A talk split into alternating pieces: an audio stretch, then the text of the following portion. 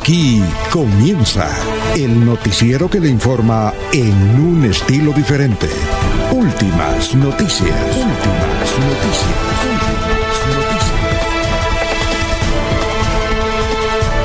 La información analizada por los expertos, sin sesgos, explicada con detalles, sin tanta carreta.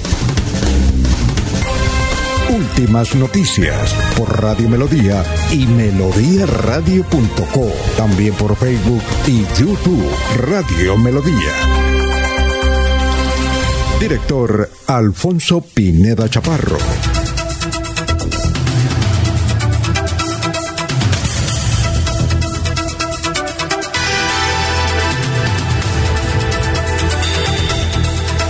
Gracias a Dios, hoy es eh, viernes 24 eh, de julio del 2010. Pues ahora el micrófono Anulfo Otero Carreño para hablar por Radio Melodía, melodía en línea.com. Estamos también por eh, YouTube, estamos por Facebook Live, igualmente por 1080M. Bienvenidos, hoy es viernes, viernes del amor, como decimos, decimos siempre, un día más relajadito, bueno, eh, vamos a indicar las noticias que estaremos desarrollando hasta las 8 de la mañana. A las 7 y 30 tenemos al, doctor Iván Calderón con una sesión muy importante para los oyentes. Bienvenidos.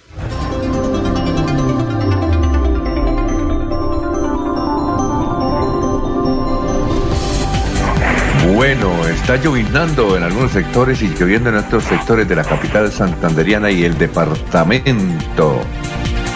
Consejo de Bucaramanga aprobó proyecto que obliga a todos los parqueaderos a tener sitios para las bicicletas. Finalmente se posicionaron 24 guardas de tránsito o guías de tránsito mejor en Bucaramanga y se posicionarán otros 12 de una convocatoria hecha desde el 2017.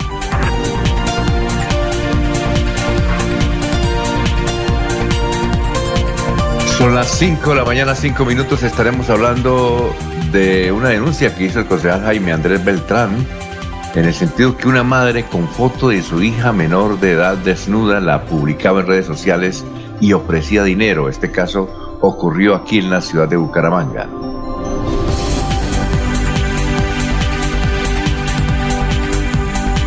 Es decir, a, a la hija, esa madre, en este escándalo que ha denunciado Jaime Andrés Beltrán, pues la ofrecía por dinero. No ofrecía dinero, sino que la ofrecía por dinero.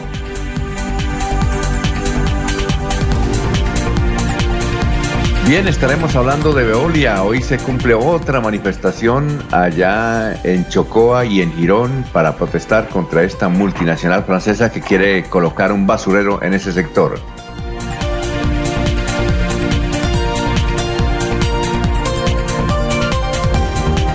La alcaldesa de California, Jenny Gamboa, eh, ha denunciado que por haber apoyado al alcalde de Bucaramanga en el sentido de crear la cátedra del agua, pues ha recibido amenazas de muerte.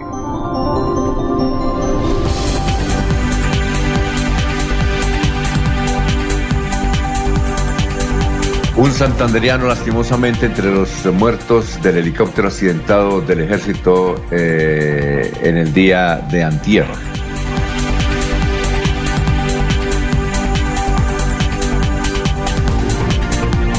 Estaremos hablando de un ataque que hubo en Piedecuesta también hace dos días. Murió en las últimas horas uno de los dos baleados, Sergio Andrés Romero Jaimes. Esto ocurrió en Piedecuesta.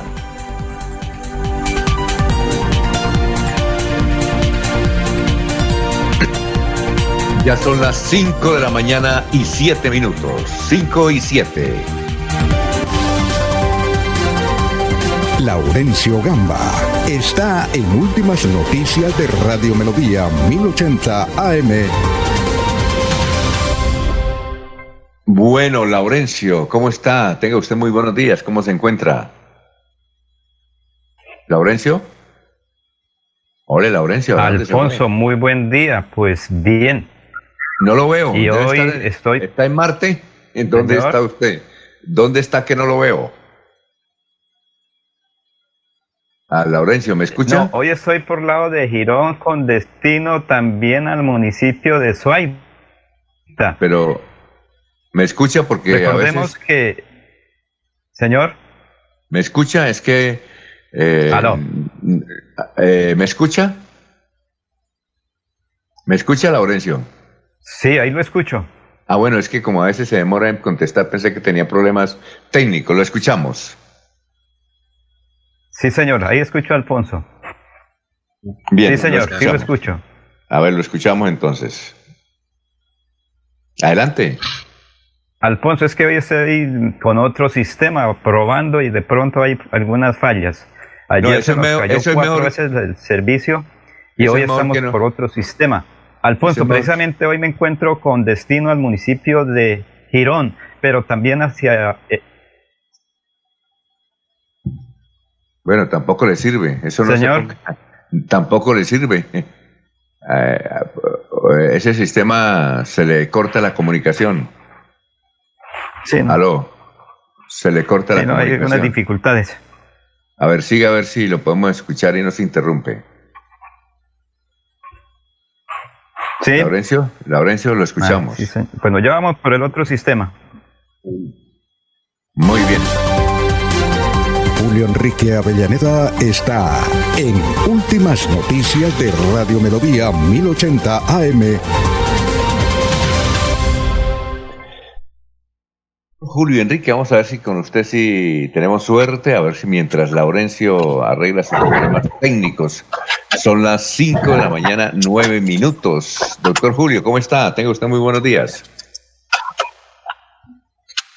Alfonso, muy buen día para usted, para todos los compañeros en la red, por supuesto para toda la amable audiencia de la potente Radio Melodía. Muy bien, hoy viene, hoy es el viernes del amor, viernes de la alegría. Cuéntenos. Tenemos que hacer un viernes de la, alegría, Dijo Jorge Caicedo ayer. Vamos a hacerlo a partir de hoy, don Alfonso. claro, alegres. Ayer, ayer chateando con don Jorge Caicedo nos dejó esa idea de que hiciéramos el viernes de la alegría. Alegría es lo que nos falta. Alegría es la mayor dosis, eh, el mayor ingrediente para superar estos momentos difíciles que a ratos nos confunden y nos desesperan. Sí, señor, son las 5 o 10 minutos. Bueno, eh, doctor Julio, ¿y cuál es el santo de hoy? Hoy es el día de Santa Verónica, Santa Verónica Julianis. Julianis es un apellido muy famoso en, en Italia, lo fue en los, en los siglos XVI y XVII porque fue familia de poder, una familia, digamos, real, económicamente también muy fuerte, y de allí proviene Santa Verónica, una niña que tenía una característica, Alfonso, era irascible. Cualquier cosa le producía reacciones violentas, todo tendía a destruirlo cuando, cuando no se hacía lo que ella quería. Invitaba a su familia a rezar y cuando, el rosario cuando no podían, entonces se ponía brava y destruía todo lo que estaba a su alrededor. Pero, sintiendo también muy joven la vocación religiosa, toma la decisión de ingresar al convento, su padre se lo prohíbe porque quería que se casara con algún joven también de la nobleza eh, provinciana en y ella decide ayunar porque no quiere casarse, quiere ingresar a la vida religiosa. Y permanece un buen tiempo, sus biógrafos hablan de más de un año prácticamente como en huelga de hambre sin comer, obviamente eso produce alteraciones físicas, enfermedad, y el padre tiene que ceder y permitirle finalmente ingresar a la vida religiosa. Y allí se transforma. De, la persona irascible se vuelve la persona paciente, supremamente eh, colaboradora, eh, generosa con todo el mundo, dedica toda su vida a la, a la atención de enfermos, de las personas necesitadas. Sufrió también lo que llaman las llagas, Alfonso. Y eso hizo que tuviese una vida permanentemente como en, como en penitencia. Se le caracteriza por ser un ser de una gran eh, piedad y de una gran humanidad. Y fue elevada al santoral por el reconocimiento que se le hizo a su vida de entrega en la asistencia a los enfermos de aquel entonces. Ah, muy bien. ¿Y cuál es la frase de hoy? Son las 5 de la mañana, 12 minutos. Estamos en Radio Melodía, 512. Eh, Alfonso, hablábamos hace un instante de, de, la alegría. Creo que la frase de hoy perfectamente nos, eh, eh, nos cae como anillo al dedo. No perdamos las pequeñas alegrías esperando la gran felicidad. ¿Cómo, no es, no, ¿cómo es? ¿No, qué? no, no perdamos las pequeñas alegrías esperando la gran felicidad. ¿Y esa frase de quién es? Esa frase es de Peter Spook, un famoso escritor de origen inglés, y mal no estamos, o irlandés, y, me parece muy, muy acertada, ¿no? Nos podemos a esperar que pase la pandemia y que todo estará cuando pase la pandemia, ¿no? Disfrutemos el momento por el que estamos atravesando, así no sea la gran alegría, ¿sí? Disfrutemos del momento que estamos eh, atravesando, que nos da la oportunidad de todas maneras de, de poder, eh, decimos, disfrutar esas pequeñas, pequeñas cosas. Bueno, venga, le ayudo yo a disfrutar las pequeñas alegrías a la gente. Eh, ¿Cómo se le diría, el asunto es cómo se le diría a un niño que estamos en pandemia? ¿Qué, qué, qué se le podría decir a un niño? ¿Qué se le ocurre a usted, doctor Julio, decirle a un niño eh, explicarle esto de la pandemia. ¿Es difícil o no? Puede resultar a ratos difícil, Alfonso, sobre todo si no queremos hacerlo como en términos eh, terroríficos o en términos excesivamente moralistas. Valga decir de que no hagamos esto porque esto está malo, porque eso no se... Eh, porque se peca, pues, o cosas así, no. Pero obviamente hay que buscar elementos. Yo creo que cada padre conoce a sus hijos y sabe eh, la manera de, llegarle para poderle advertir los riesgos que genera la pandemia y los comportamientos que debemos asumir en, una circunstancia de esta, de esta naturaleza. Lo que sí estoy convencido, Alfonso, es que no es nada forzado, es decir, que no debe imponerse a la fuerza sin que él comprenda, acepte o asimile, porque el niño se revela. El niño no se va a poner el tapabocas o va a permanecer con el tapabocas todo un día si no entiende claramente de qué se trata. Al principio lo, lo que lo tiene como juego, ¿ya? Sí, claro. Para eso la Alcaldía de Bucaramanga y el Instituto Municipal de Salud, eh, ISAU, tienen este pequeño concurso que vamos a hacer aquí eh, de hoy y la semana entrante, y es, eh, eh, las personas pueden escribir a este WhatsApp, al WhatsApp de Radio Melodía, dando ideas, cómo podría, cuál es la mejor forma, no tiene que ser largo, sino corto el mensaje, cómo sería la mejor forma de decirle a un niño lo que está ocurriendo, la mejor forma. Para eso pueden marcar, pueden eh, escribir sus mensajes a este WhatsApp de Radio Melodía 300 714 9778. 300 714 9778. Y ahí, desde luego, y al mejor mensaje, la alcaldía de Bucaramanga y el Instituto de Salud de Bucaramanga le entregan tremendo mercado, es decir, un gran mercado y además un eh, muy, muy equipado kit de salud. Además del mercado, del buen mercado, eso tiene que ser un buen mercado, ¿no? Eh, eh, un kit de salud.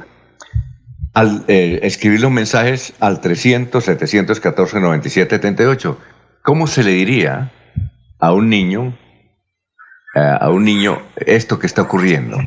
¿Cómo se le explicaría? Pero hay que colocar términos eh, no largos, sino cortos. ¿Cómo le parece el concurso, doctor Julio? Interesante, Alfonso, interesante. Ese tipo de, como de juegos, si claro. decir ejercicios que nos hacen eh, ejercer la creatividad, me parece eh, muy interesante. Muy bien, interesante, Delicia. Y más adelante vamos a hablar con una psicóloga sobre estos temas, unos psicólogos sobre estos temas como, para que la ciudad de Bucaramanga siga manteniendo, bueno, ese espíritu de esperanza además en esta pandemia. Bueno, seguimos saludando a nuestros compañeros, son las 5 de la mañana, 17 minutos. Jorge Caicedo está en Últimas Noticias de Radio Melodía 1080 AM. Hola Jorge, ¿cómo está? Tenga usted muy buenos días. Don Alfonso, don Alfonso, muy buenos días. Como siempre, feliz de compartir con ustedes este espacio de últimas noticias. Por supuesto, de saludar a toda nuestra audiencia en las redes sociales, en nuestro Facebook Live, en YouTube y por supuesto también a los que nos escuchan a través del 1080 AM. Como usted le dijo, don Alfonso, hoy es 24 de julio, es el ducentésimo sexto día del año, el número 206, y ya quedan 160 días de este año 2020.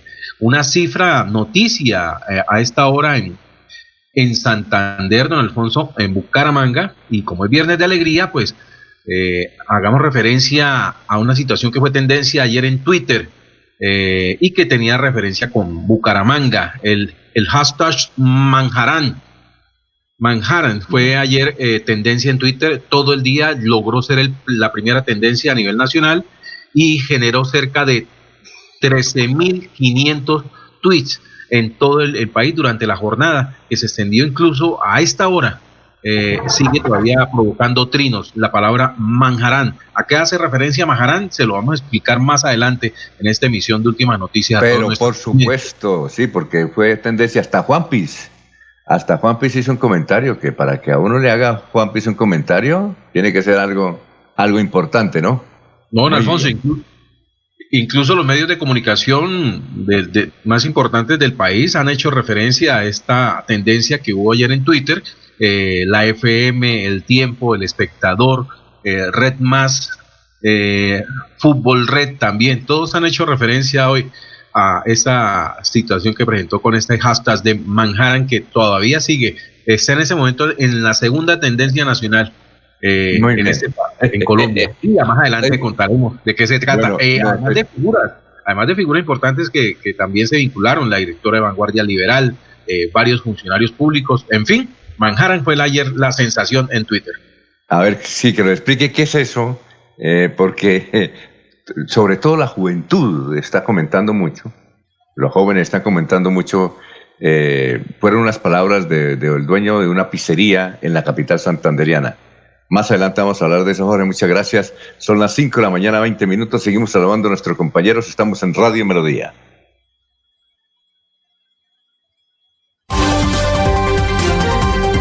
César Tavera está en Últimas Noticias de Radio Melodía 1080 AM. Hola, gran César, ¿cómo está? Tenga usted muy buenos días. ¿Qué ha habido? Gran, Alfonso Pineda, director, buenos días, buenos días a Jorge, a Julio Enrique, a Laurencio, a Ernesto, que estará allá por ahí, y a todos los radioescuchas que a esta hora nos acompañan y están interesados en saber qué pasa en el mundo y qué pasa con Maharan. Muy bien. Eh, ¿Usted lo entendió o no? ¿Usted se entendió esa tendencia? Maharan Rodríguez, pero ¿quién no? Así no sea, así no sea más internauta, eso es, que llega hasta por llega hasta por la hasta por el telégrafo. Maharan es, yo creo que es el que le gana el molde al que usted no sabe quién soy yo, mujer con mujer, hombre con hombre, le ganó a todos. Y ahí vamos a tener entretenimiento para los próximos meses, le cuento. Eso vamos a tener entretenimiento. Es bueno, ¿Ah? Es, una crítica, a matoneo, porque es un matoneo, te encontrar muchacha a la larga, es un matoneo social. pero, esperaría que el joven, el joven este que lo hizo, que es un, digamos, ese tipo, de, ese tipo de seres humanos o de personas o de sujetos se ha consolidado con el paso del tiempo, ¿no? Los que van a Miami duran para un tiempito vendiendo por allá así, como todo el mundo que se va de inmigrante, que es tan duro la vida para el inmigrante. Y entonces llegan, llegan aquí, como, como decimos aquí en lo local, ¿no? A tramar. Y entonces a tramar. Esa tramada, esa tramada le costó un señalamiento, o sea, porque pues, sin, sin ninguna mala intención ni nada, sino por descrestar bueno, pero hizo famosa la pizzería. Hizo famosa la pizzería. Probablemente más le vale que la pizza sea buena, ¿verdad? Sí, perfecto. Y lo, Muy bien. Y lo otro es que un poco ese perfil de que va por allá llega acá creyendo que llega, eh, digamos, eh, un homo sapiens sapiens por encima del ombligo, ¿no? Es, es, una aterrizada de alguna manera para las personas que se van y pierden el sentido de la vida, ¿no? Diría yo. Muy bien. y resiste al matoneo y que lo tome con mucho humor y le saque partido a la circunstancia. bueno, hay un exceso de la sociedad ya, ya se, pasa de la raya. Bueno, César, eh, cuéntenos, ¿cuál es el, día dedicado a qué o a quiénes? Hoy es el día, un día que la UNESCO dedica desde el año 2006 al tequila. Hoy es el Día Mundial del Tequila. Y el Día Mundial del Tequila, eh, porque el, fue declarado territorio, patrimonio de la humanidad, todo el territorio donde se cultiva el tequila en México, un tequila de origen, se llama así, TOT, que se llama, eh, y, más o menos refiere a 181 municipios y a, y a, y a cinco estados en México, ¿no? Jalisco, Nayarit, Guanajuato, Tamaulipas y Michoacán son lo que se llama una denominación de origen y es patrimonio mundial de la humanidad. Y el tequila, el tequila el 50% que tiene la mitad de azúcar eh, proveniente de una planta que es el agave o agave. Yo lo pronuncio agave. Y el agave es una especie de piña, azúcar, que tiene buena cantidad de dulce. Y hay tequila al 50 y tequila al 100. El tequila al 50 es la mitad, digamos, de pureza y el 100% es que es toda base de agave. Por supuesto, el toda base de agave es costoso. Hay blanco, plata, joven u oro, reposado, añejo y extrañejo. El extrañejo es el más exclusivo y se demora al menos 10 años cada vez que usted se toma un tequilita. Hay 10 años de trabajo ahí social ahí del tequila, así que hay que saberlo degustar solo con azúcar o limón y limón. Ah. Hoy un día como hoy. Hoy es el día del tequila, hoy es el día del tequila. Un día del tequila y sobre todo el tema cultural, ¿no? Las, las viejas instalaciones y las plantaciones son un paisaje de patrimonio eh, eh, cultural de la humanidad. Y un día como hoy nació Simón Bolívar. Entonces, don Simón Bolívar nació un día como hoy, en 1783 en Caracas, murió en 1830. Bueno, lo digo hasta ahí porque es un homenaje en el silencio para Simón Bolívar, el libertador de cinco repúblicas. Y eh, ayudó a que Chile y los uruguayos y los argentinos por ahí se encontraban en el, en, Bolivia, en el Alto Perú, Bolivia, y se sembrara más la, chispa de revolución de la América, hoy en día América Latina. el genio de América. ¿Cómo? El genio de América, don Simón Bolívar.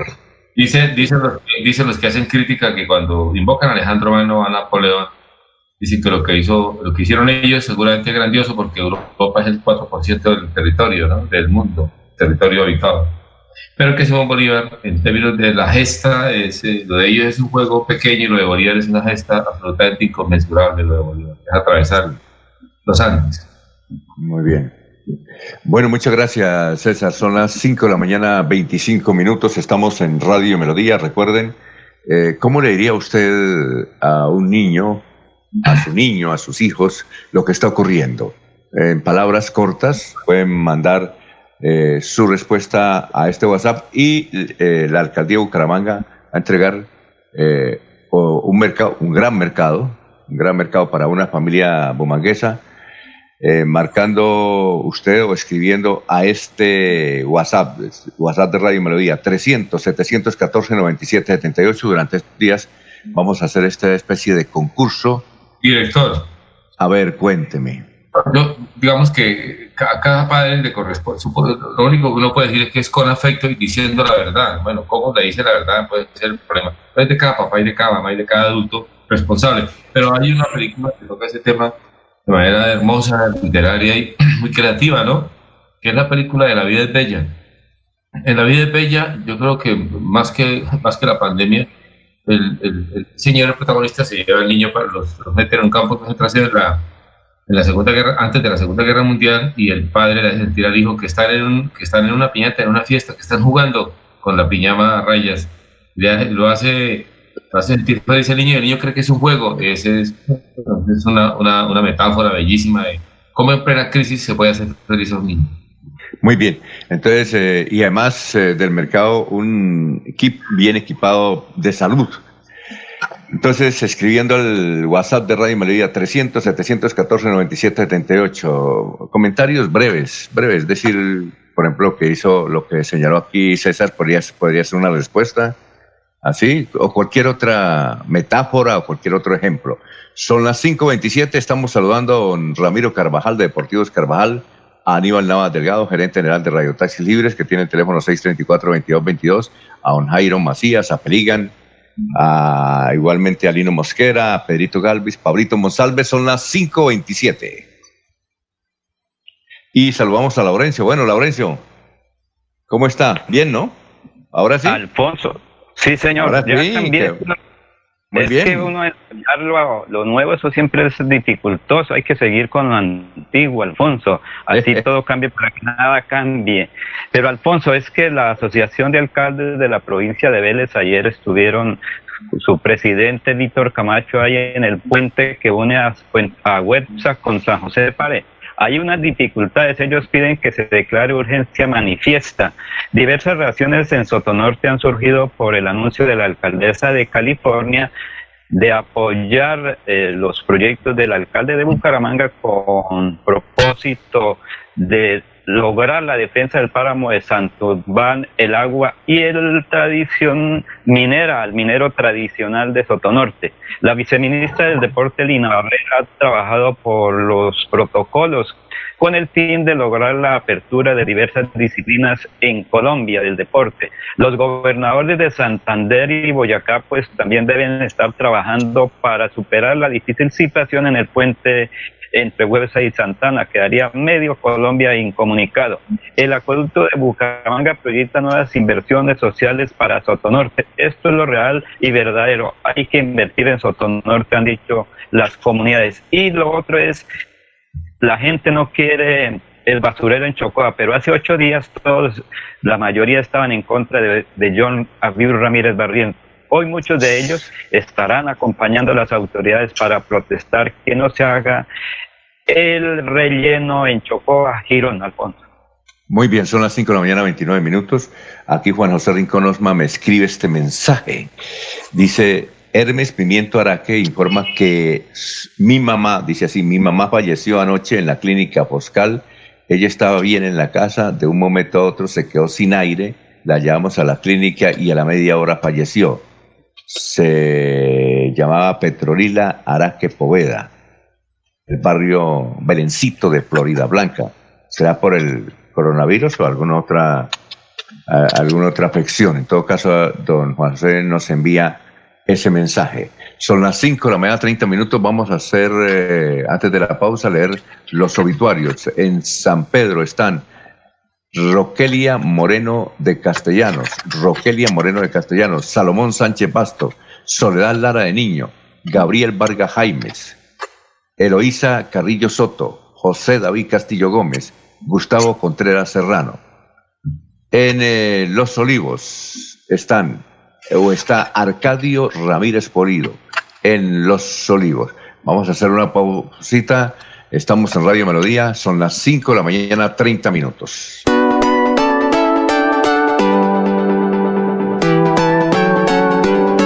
Melodía, Melodía, Radio Sin Fronteras.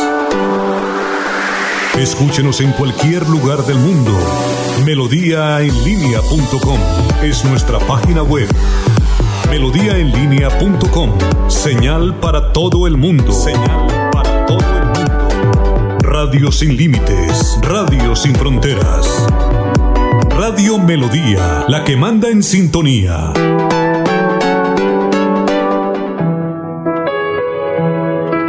La radio es vida.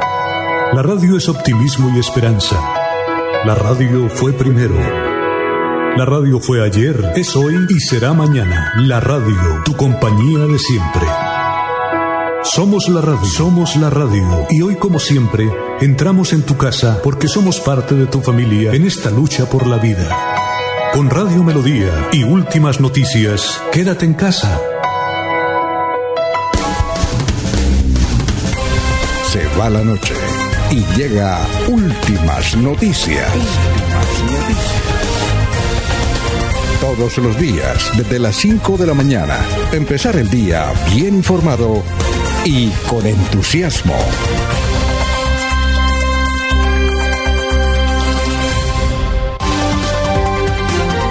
Alfonso Pineda Chaparro está en Últimas Noticias de Radio Melodía 1080 AM. Son las 5 de la mañana, 32 minutos. A propósito, a propósito de lo que estamos haciendo, en el sentido de estimular eh, la tranquilidad y la creatividad aquí en esta pandemia en la ciudad de Bucaramanga. Eh, hay una, hay una, un titular hoy de prensa, dice, doctor Julio Enrique, ¿sabe qué es lo que más extrañan los, los niños del colegio? Lo que más... Es, ¿Ah? No, dígame. Lo, lo que más extrañan los niños del colegio. César, ¿tiene alguna, alguna idea de qué es lo que más extrañan los niños del colegio? lo que más extrañan de niños del colegio, doctor Julio, es el recreo. ¿Ah? Sí, y uno extrañaba también el recreo, ¿cierto? claro, Alfonso. Eh, ese es uno de los, de los argumentos que se ha esgrimido contra eh, la educación virtual, ¿no, Alfonso? Que si bien nos ha permitido superar este momento, eh, sortear todas las dificultades, eh, tratar de llevar, como dicen algunos, la vida normal. No es menos cierto que en el campo de la educación hace falta la integración, la universalidad, compartir forma muchas veces más que eh, recibir una clase o una instrucción, eh, socializar, eh, disfrutar las experiencias con, con, los compañeros, crear, aprender de sus congéneres, pues eso es fundamental en el proceso de educación. Por eso pensamos que, que jamás va a poder llegar a ponerse de una manera definitiva y absoluta una educación de carácter virtual y los niños nos están dando la razón es necesario en ese proceso de, formación, en ese proceso de, experiencia y de vivencias, compartir en el recreo, eso es lo fundamental, eso es lo trascendental. Sí. Muy bien, son las 5 de la mañana, 34 minutos. Antes de saludar a don Ernesto Alvarado como se merece, queremos indicarles que estamos eh, eh, indicándoles que si usted tiene una forma, una, una idea de cómo decirle a los niños, cómo explicarle a los niños eh, lo que está ocurriendo en esta pandemia, usted puede escribirnos al WhatsApp 300 714 97 78. el mejor mensaje pues será premiado entre los premios, porque son varios premios, entre los premios un mercado, mercadazo entregado por el Isabú, la alcaldía de Bucaramanga. cuando entreguemos el mercado tendremos que sacarle foto al mercado, ¿no? O hacer un video porque dirán, si nos salen con una panela, no, eh, un tremendo mercado y además un kit, un kit de, salud. Y unos psicólogos de Elisabú, pues dirán cuál es el mejor mensaje. Al 300-714-9778. Son las 5.35. Ernesto Alvarado está en Últimas Noticias de Radio Melodía 1080 AM.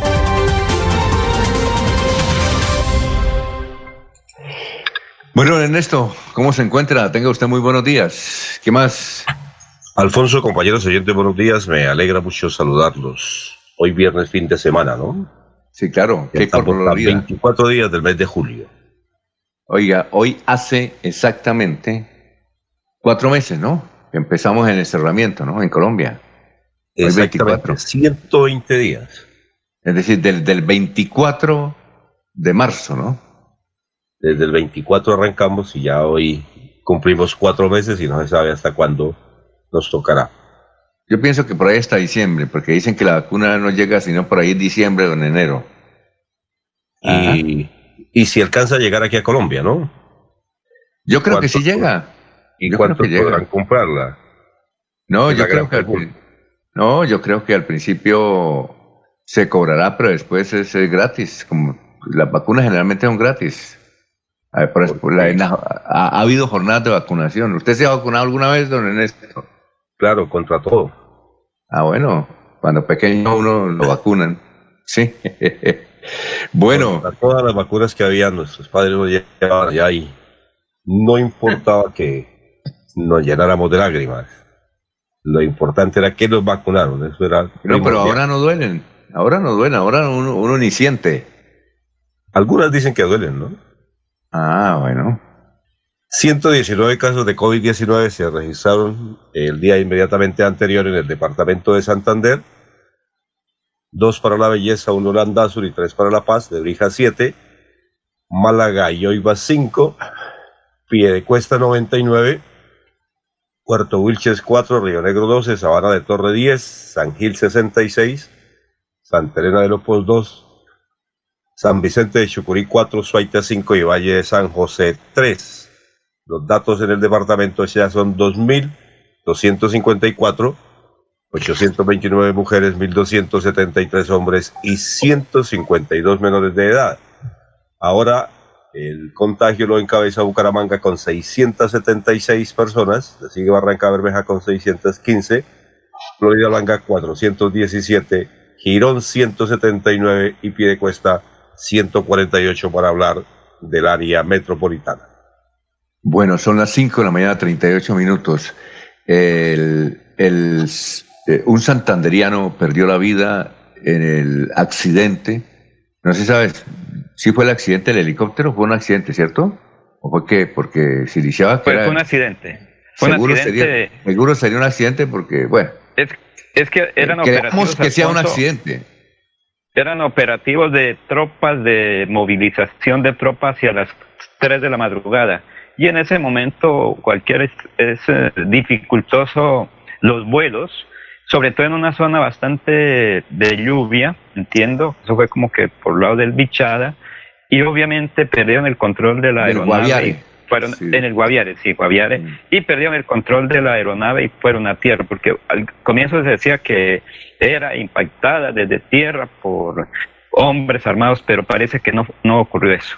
Bueno, generalmente en estos accidentes mueren todos. En esta oportunidad hubo sobrevivientes y sería muy interesante conocer eh, la versión de ellos, porque inicialmente se dijo que podía ser acción de las disidencias de las FARC, pero en todo caso, un santanderiano perdió la vida, responde al nombre de Elkin Eduardo Vargas Guerrero, su cadáver va a ser traído hoy a la ciudad de Bucaramanga, va a ser, eh, la actividad la va a desarrollar funeraria San Pedro. Eh, él respondía al nombre de Elkin Eduardo Vargas Guerrero, tenía 36 años, llevaba 16 años en la actividad como soldado profesional, en la actividad militar. Eh, su hermana, su hermana Betty escribió esto, casi 12 horas a la espera de que esto fuese de otra manera, pero con dolor, con dolor en mi alma y mi corazón, hay que aterrizar y vivir la realidad, saber que no estabas en la lista de los desaparecidos, sino de los fallecidos Qué gran dolor, mi bello hermano. Él era del playón. Eh, estaba casado, tenía dos hijos. Elkin Eduardo Vargas Guerrero, que va a ser eh, sepultado en Tierra Santa de Florida Blanca del Anillo Vial. Bueno, son las 5.40 minutos. Uno no entiende, eh, estamos buscando a, a uno de los alcaldes de Sotonorte, porque uno no entiende por qué están bravos con la alcaldesa de California. ¿Están bravos porque ella apoya la cátedra del agua? Eso es, eh, esa es la, la, pregunta que nos hacemos y queremos preguntarle a los alcaldes del, de Sotonorte por qué ellos no la apoyaron. Es que me parece es como apoyar la paz. Es como decir, oye, ¿usted está de acuerdo que apoyaron? Claro, ¿o no? Apoyamos la paz. Entonces, yo no entiendo, yo no entiendo por qué ellos eh, están bravos, o algún sector de la comunidad de Sotonorte y de Santander, están disgustados porque una alcaldesa apoya que se cree la cátedra del agua. Me parece que es información. Y eso es una, me parece bueno, no sé, o puedo estar equivocado, o hay algo más, o detrás de eso hay alguna otra cosa. Pero eh, eh, apoyar la cátedra del agua es como si a usted, Laurencio, le dicen, oiga, ¿usted quiere apoyar la paz? Listo, aprobado, ¿o no? Pedro Alfonso, mire. De vivir en un mundo al revés.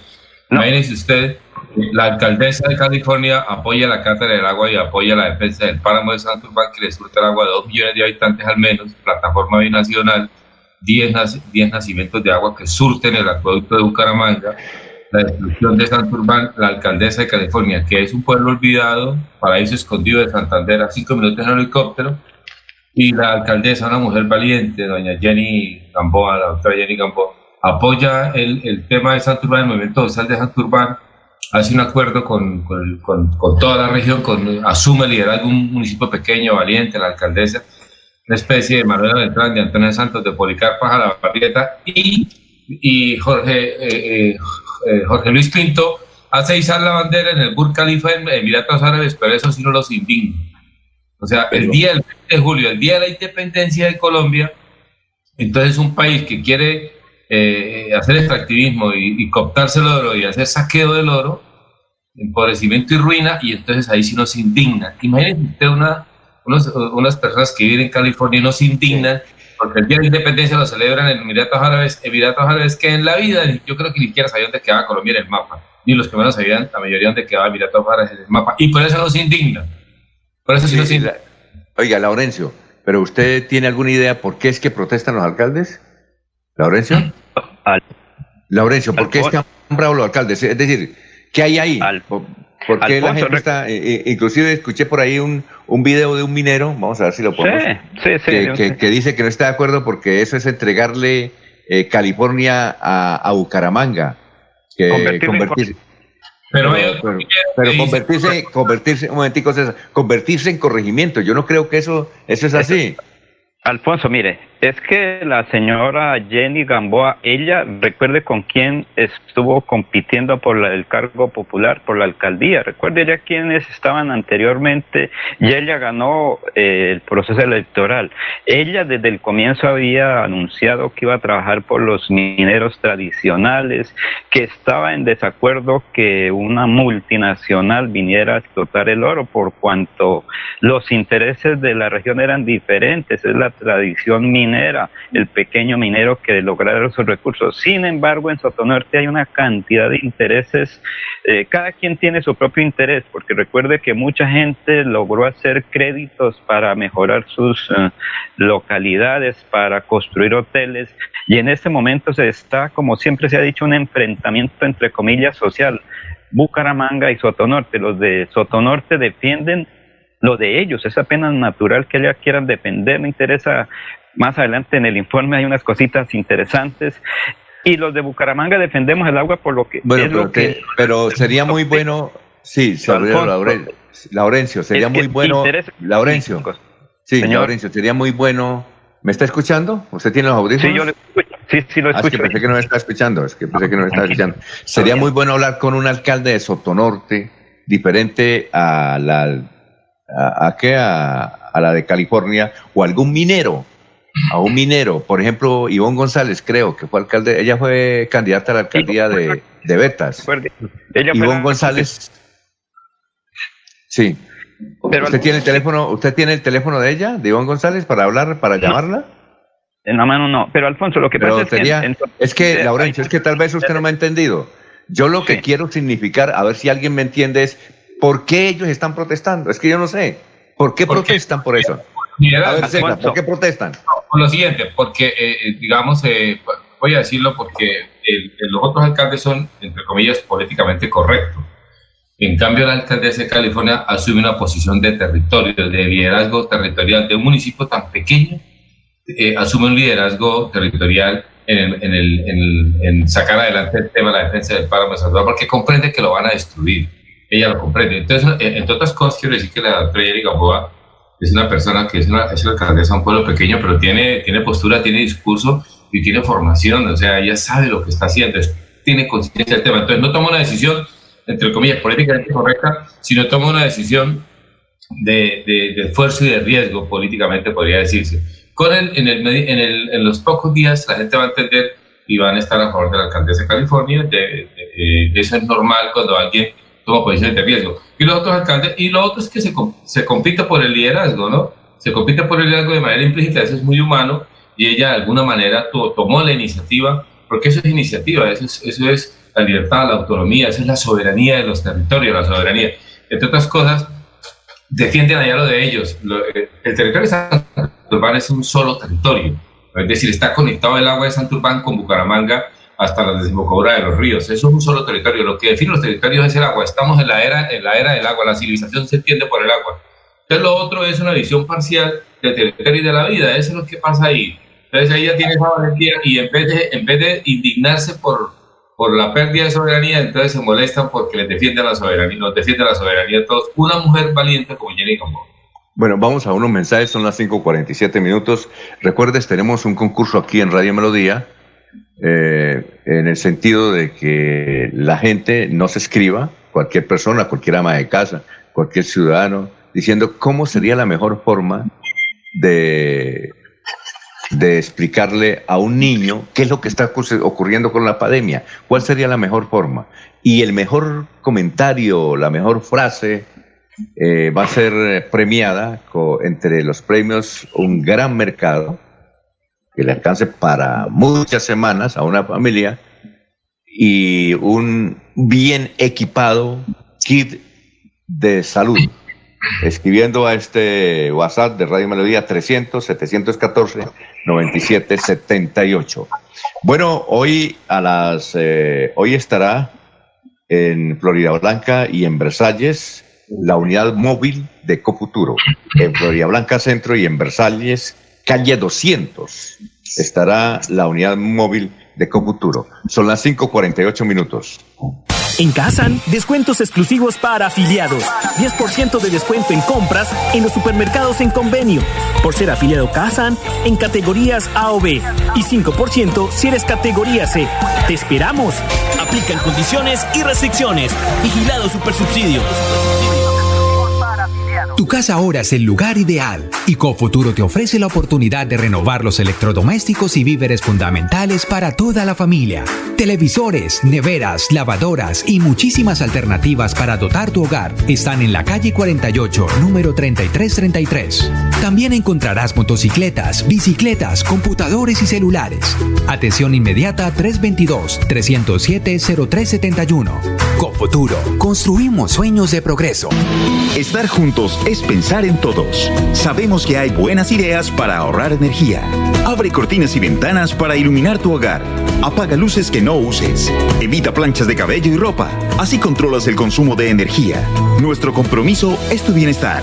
ESA, Grupo EPM. Vigilado Superservicios. Se va la noche y llega últimas noticias. Últimas noticias todos los días desde las 5 de la mañana. Empezar el día bien informado y con entusiasmo.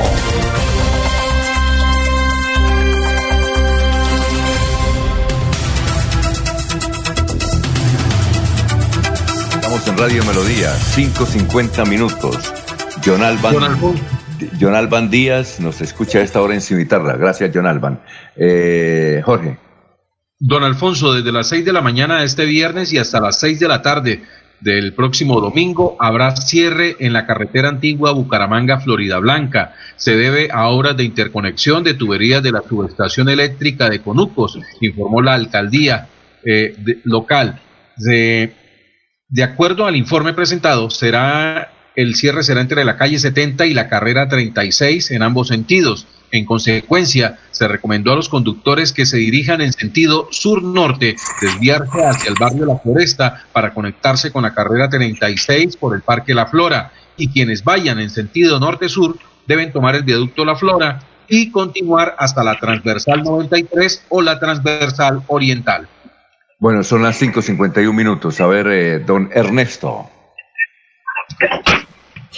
Eh, muchas viviendas en el departamento de Santander están eh, ya eh, muy viejas. Las autoridades están haciendo un llamado para que se mire, porque debido a los temblores y las fuertes lluvias podrían ocasionar grandes inconvenientes. Se dice que uno de los municipios donde hay, eh, o las ciudades donde hay mm, construcciones antiguas es la capital del departamento de Santander, que hay probabilidad de que, que viviendas de más de 50 años que no han recibido mantenimiento adecuado, eh, puedan tener problemas en estos tiempos en los que los temblores y las lluvias están arreciando. Eh, se pide que la comunidad le ponga cuidado al tema para evitar inconvenientes a futuro. Eh, son las 5.52. son más o menos 3.000 casitas viejas. Uno ve cada rato. Uno cuando va caminando y ve una casa vieja, ese pasa a la otra acera porque eso anuncia que se puede caer. Bueno, don Laurencio, usted tiene algo sobre la alcaldía de California. Vamos con ese tema de la alcaldía de California. ¿Usted a quién invitó para hablar de lo de la alcaldía de California? Alfonso, es que ayer estaba, estuve buscando precisamente eh, datos sobre eso y obviamente hablé con la jefe de prensa de la alcaldía de Bucaramanga y me dio todo lo que tenía que ver. Es que recientemente hubo la reunión aquí en Bucaramanga precedida por el alcalde Juan Carlos Cárdenas, estuvo presente también, como se dijo, la alcaldesa de California, Jenny Gamboa, eh, Samuel Jaimes, eh, de, director del área metropolitana, metropolitana, Zoraida Ortiz, gerente del acueducto, y el alcalde de Bucaramanga. Es que Recordamos que Juan Carlos Cárdenas, alcalde de Bucaramanga, está comprometido con el proyecto del agua de Sotonorte, no a la minería. Él se lo hicieron inscribir en su programa de gobierno. Creo que la alcaldesa de California también tiene ese mismo eh, eh, proyecto. Pero escuchemos este informe gracias a las voces suministradas y finalmente un mensaje del Tocayo Vargas que está aquí en este informe. Queridos santanderianos y queridos californianos, este es un momento histórico un momento de la alianza del área metropolitana con California, que es posible una alianza entre ustedes los santanderianos y nosotros los californianos, que no nos sirve otro tema sino la protección de nuestros recursos naturales, de la defensa del agua, como un asunto que nos atañe a todos, y que se comprometa el área metropolitana y todos somos uno solo. Y que tenemos que acabar con esta polarización, que tenemos que acabar con esta división, que tenemos que entender que nos une un tema, un asunto como es el agua. Establecer, señor Juan Carlos, que califormineros ancestrales deben permanecer en su territorio, que no saben hacer otra cosa sino minería y que primar aquí es la protección a nuestros recursos naturales. Pues los siete líneas estratégicas que están de acuerdo al Plan Integral de Desarrollo Metropolitano está la línea eh, de la gestión integral del agua, en el cual propende por la seguridad hídrica para el área metropolitana. Es fundamental saber importantes para la ordenación y la planificación de nuestros territorios, que todos los santanderianos el desarrollo de ellos mismos de una manera vital. Metropolitano Bucaramanga quiere de manera clara y precisa volver a ratificar en la defensa de nuestro páramo, en la defensa de nuestras fuentes hídricas que son las abastecedoras y son las que nos dan oportunidad de prestar un servicio eficiente a más de 292 mil usuarios. El acueducto ha actuado de manera contundente, de manera responsable en todas sus acciones, en su mantenimiento, protección y conservación de estas cuencas y microcuencas que nos abastecen. ¿Cuáles son las afectaciones reales que van a tener nuestras fuentes en el momento en que sean intervenidas por los procesos mineros que se pretenden realizar? Quiero como alcalde de la ciudad de Bucaramanga hacer un claro rechazo al proyecto megaminero a desarrollarse en el páramo de Santurbán.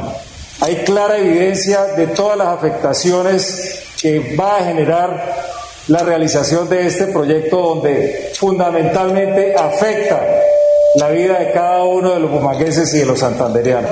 Denominado la Cátedra del Agua en Bucaramanga de manera técnica, de manera académica, vamos a explicar por qué rechazamos de manera enérgica y categórica el desarrollo de este megaproyecto minero en nuestro gran páramo de Santurbán.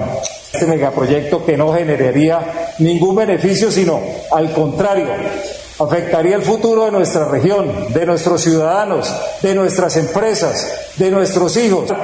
Habitantes de la provincia de Sotonorte, no estamos solos. Después de la celebración del 20 de julio, día de nuestra independencia, estamos manifestándonos, reivindicar nuestro gran eh, ofrecimiento y propuesta que hicimos, un pendiente histórico, un pendiente donde la ausencia del Estado ha sido el gran común denominador. Hemos hecho un esfuerzo para que realmente con recursos de todos los bumangueses podamos por primera vez y de manera sincera, real y efectiva poder acompañarlos en una cantidad de necesidades. Amigos de Sotonorte, no están solos.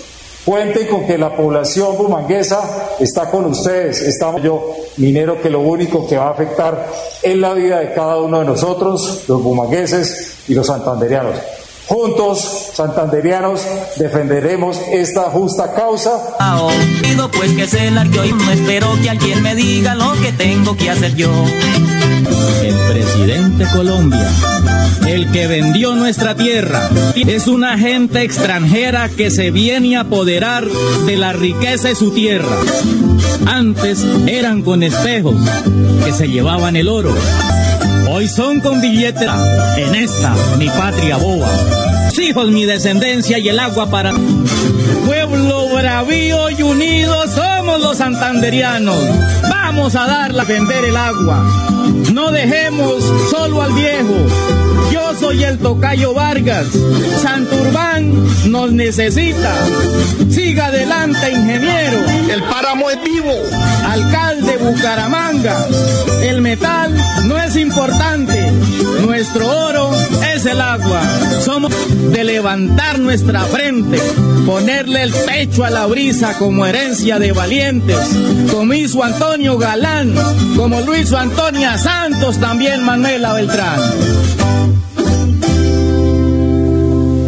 5.58 minutos era el Tocayo Vargas, que fue alcalde de Bolívar hace como unos 10 años, Tocayo Vargas. Bien, a propósito de estas organizaciones internacionales, hoy se cumple una marcha, la marcha contra Veolia, que está construyendo un basurero allá en Chocoa, Girón. Como lo hemos informado, Veolia compró todas las empresas que querían establecer un basurero en Girón, las compró todas a Entorno Verde, a Rediva, yo no, sabía, no sabíamos que había comprado a Rediva, que es una institución en materia de basuras en, el departamento de Santander y, y básicamente en Bucaramanga y Barranca Bermeja. Y ayer, y ayer estuvimos llamando a Veolia. Lo que uno, a ver, eh, y, hablamos con la jefe, tienen jefe de prensa, queremos hablar con la gerente. Parece que la gerente está asustada, pues eh, uno nota en la llamada, hicimos una llamada ya, eh, tiene un conmutador y todo eso, y eh, tienen la sede en el municipio de Girón, y lo que uno nota, no sé si es miedo o es desprecio por la gente, desprecio por la gente. Es decir, no, no, pero me, causó impresión como la jefe de prensa eh, responde, pero de una forma, no sé, hay inconformidad, cómo ella atiende a los periodistas, dijo, no, nosotros vamos a hacer un documental para que la gente se entera qué es lo que vamos a hacer. Y estuvimos averiguando, eh, Veolia hace ocho días dejó botados los, es decir, comenzó a destruir la naturaleza, a, hacer daños, como decían nuestras abuelas, a hacer daños allá en el Chocoa, y dejó eso y se retiró, y se retiró. Pero uno llama a Veolia porque quiere esa información, más que crítica es información. Yo le decía a la jefe de prensa, que se llama Kiara, Kiara Molinares, decía, lo que queremos es que nos explique qué es lo que van a hacer, porque hasta ahora tenemos lo que señalan los enemigos del proyecto, que es toda la comunidad, incluyendo al alcalde, el gobernador, todos están en contra de ese proyecto. Los únicos que quieren el proyecto son ustedes. Queremos saber qué es, podemos estar equivocados nosotros, pero no, ellos creen que con el poder supuestamente que tienen, que eso es eh, cuestiones internacionales y que el gobierno nacional apoya eso, eh, pero de una forma muy desplicente, de una forma muy que, como diría mi tía ya en Barichara, muy humillativa. Usted no sabe, no, aquí usted no sabe quién soy yo. yo. les voy a dar, yo sí, yo les voy a dar el teléfono para que llamen y hagan la prueba. Yo no les estoy diciendo mentiras. Ya, Alfonso. Tengo, aquí tengo el teléfono de, el conmutador y, y llamen y verá la, la forma como, como lo reciben. En esta oportunidad nosotros nos recibieron muy mal. No sabemos. Es que yo creo que es que están bravos porque estamos informando, pero el teléfono allá es 680-6437. La gerente llama Ismaris Ortiz González. Por su apellido debe ser santanderiana, ¿no? Está en el barrio La Esmeralda de Girón. Entonces repetimos, el teléfono es 680-6437. Eh, la gerente de Bolivia se llama Ismaris Ortiz González y la jefe de comunicaciones, eh, eh, su apellido no es de aquí Bucaramanga, se llama Kiara Morilare, Morilares, Molinares. ¿Ah? son como costeños, pero una cosa, director, está, Sí. Eso, eh, el pecado cobarde y lo otro es que hay una canción por ahí, yo no sé, por ahí Jorge que está tratado, esa canción que dice que están pillados, pillados, pillados. ¿Cómo es la canción esa que dice por ahí? Entonces la gente los pilló y, y el pecado cobarde. Ahora, si tiene la verdad, la verdad se defiende sola. La, la ventaja la verdad es que se defiende sola, es una sola y no necesita siete verdades más. Ella libera, emancipa. Entonces, lo pasa que el pecado cobarde y la solidaridad y no se dio cuenta y entonces está molesta con toda la razón y no es enemigo, sino contradictorio. Sí, y lo que queremos es que ella, eh, eh, es decir, queremos la versión de ellos. Ellos tienen versión. Es decir, ¿cómo hicieron para que les aprobaran eso?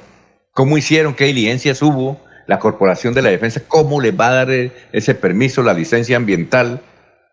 ¿Qué hicieron? Eso es lo que queremos. ¿Y en qué consiste el proyecto del basurero? ¿En qué consiste el proyecto del basurero? Eso es lo que deseamos. Eso es lo que les pues, explicamos. Pero ella, en una forma como displicente, como amenazante, Dijeron que no, que iban a hacer era un video y que el que siquiera quisiera, quisiera colgar ahí o una conferencia de prensa virtual, el que quisiera estar participar podría hacerlo, pero de una forma muy muy rara, de cuento, no, muy rara. Vamos a ver. La República Independiente de Mahara, no pasa solamente. vamos, vamos, a, a una pausa, son las seis y tres minutos y regresamos. Aquí Bucaramanga, la bella capital de Santander. Transmite Radio Melodía, Estación Colombiana, HJMH, 1080 kilociclos, 10.000 vatios de potencia en antena, para todo el oriente colombiano. Cadena Melodía, la radio líder de Colombia.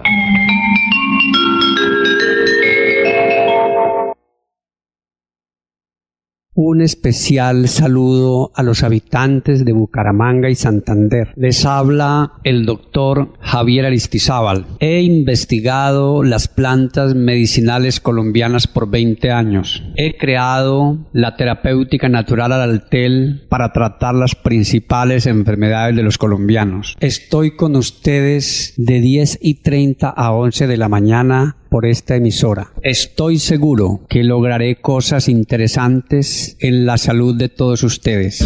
Cuando pienses en amor, pasión, piensa en mí, Damiana. Pide ahora mismo tu tableta de Damiana para que disfrutes al máximo de una relación sexual con toda la energía, vitalidad y que te permita durar el tiempo que tú quieras. Damiana, pídela a domicilio en Bioalterna 643 6636 o al celular 321 441 6668. Bioalterna, calle 55 31 17, Barrio Antiguo Campestre, Bucaramanga.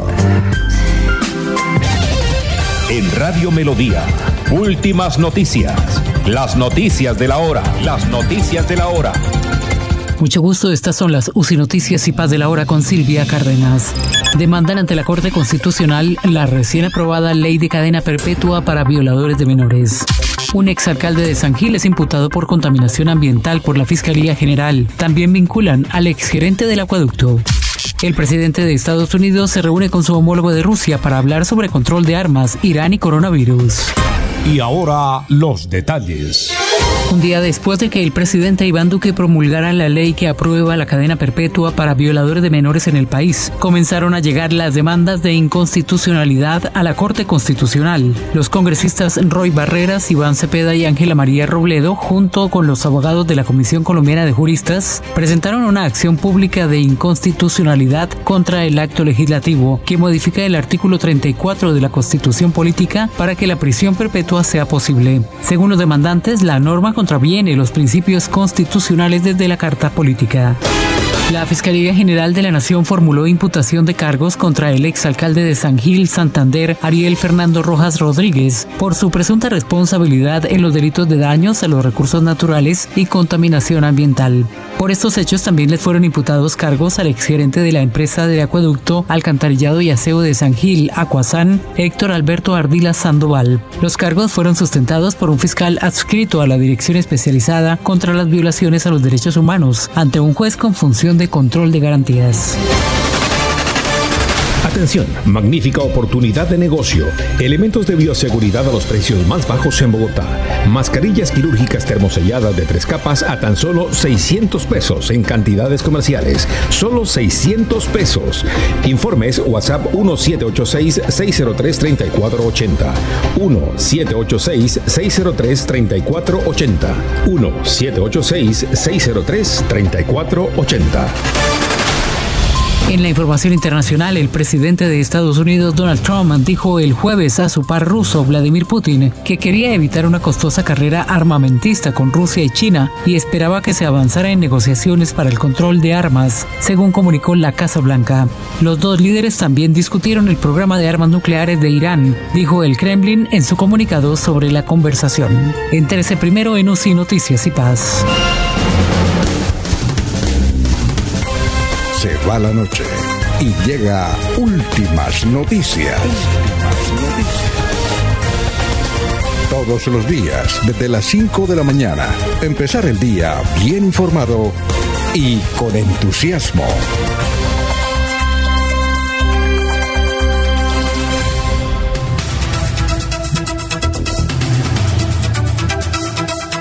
Son las 6 de la mañana, 8 minutos. Está en la línea un dirigente comunal que fue presidente de las organizaciones de juntas comunales, Lino Mosquera, que ha estado de acuerdo de alguna manera con el proyecto de, Minesa. Entonces queremos, eh, Lino, tenga usted muy buenos días. Buenos días, Alfonso y compañeros de la mesa de Melodía. Bueno, eh, Lino, eh, lo que nosotros estamos es que no entendemos por qué eh, los mineros, algunos mineros y algunos alcaldes de Soto Norte no están de acuerdo eh, con la decisión que tomó la alcaldesa de California de apoyar una cosa que nos parece necesaria, es la cátedra del agua. ¿Por qué, ¿Por qué no están de acuerdo? ¿Por qué la critican, inclusive hasta la amenazan? ¿Por qué cree usted que hay esa pues, reacción negativa?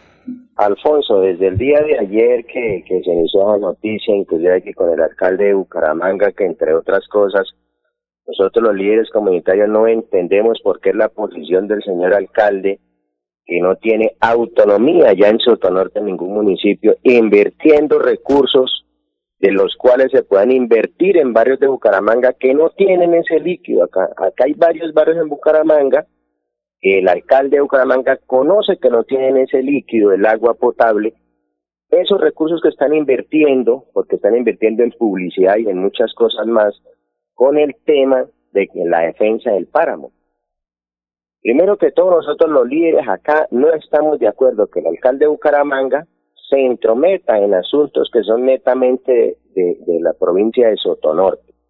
El agua la defendemos todos, yo creo que nadie en el mundo se opondrá a la defensa del agua y de los páramos. E inclusive la misma empresa con la, que piensas el proyecto de Sotonorte invierte millonarios recursos en la protección del medio ambiente.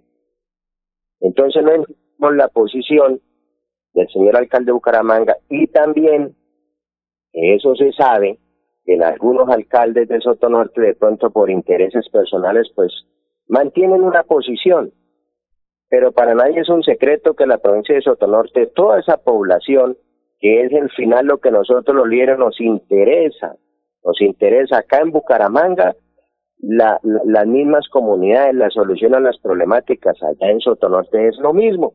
Los líderes comunitarios se interesan es por el mejoramiento de la calidad de vida de la población de Sotonorte. Entonces, nosotros como líderes lo que buscamos es eso prácticamente, Alfonso y señores oyentes, nosotros también estamos en la defensa del páramo, también estamos en la defensa del agua, no sé, no entiendo cuál es la diferencia.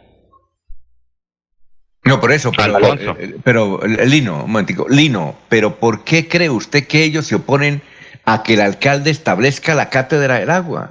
Que, a ver, es que eso es como si lo que le mencionaba aquí a Laurencio, es como si a usted le preguntaran, Lino, ¿Usted está de acuerdo que establezcamos la cátedra de la paz?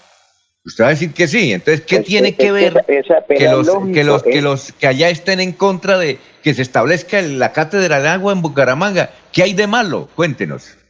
No, pues no, no hay absolutamente nada malo. Es que ese es el compromiso de todos nosotros. la protección de las fuentes hídricas. Para nadie es un secreto, Alfonso. Yo no veo de malo eso. Lo malo es de la manera como lo, lo piensan hacer saber. O de pronto con otra mala intención. Siempre a nosotros nos han criticado que porque nosotros defendemos una empresa que no, nosotros no defendemos a nadie porque somos simplemente líderes comunitarios que trabajamos a honores, que cada uno tiene sus propias actividades económicas, del cual se sustentan, pero sí nos interesamos es que las empresas privadas inviertan en las comunidades dentro de la responsabilidad social empresarial.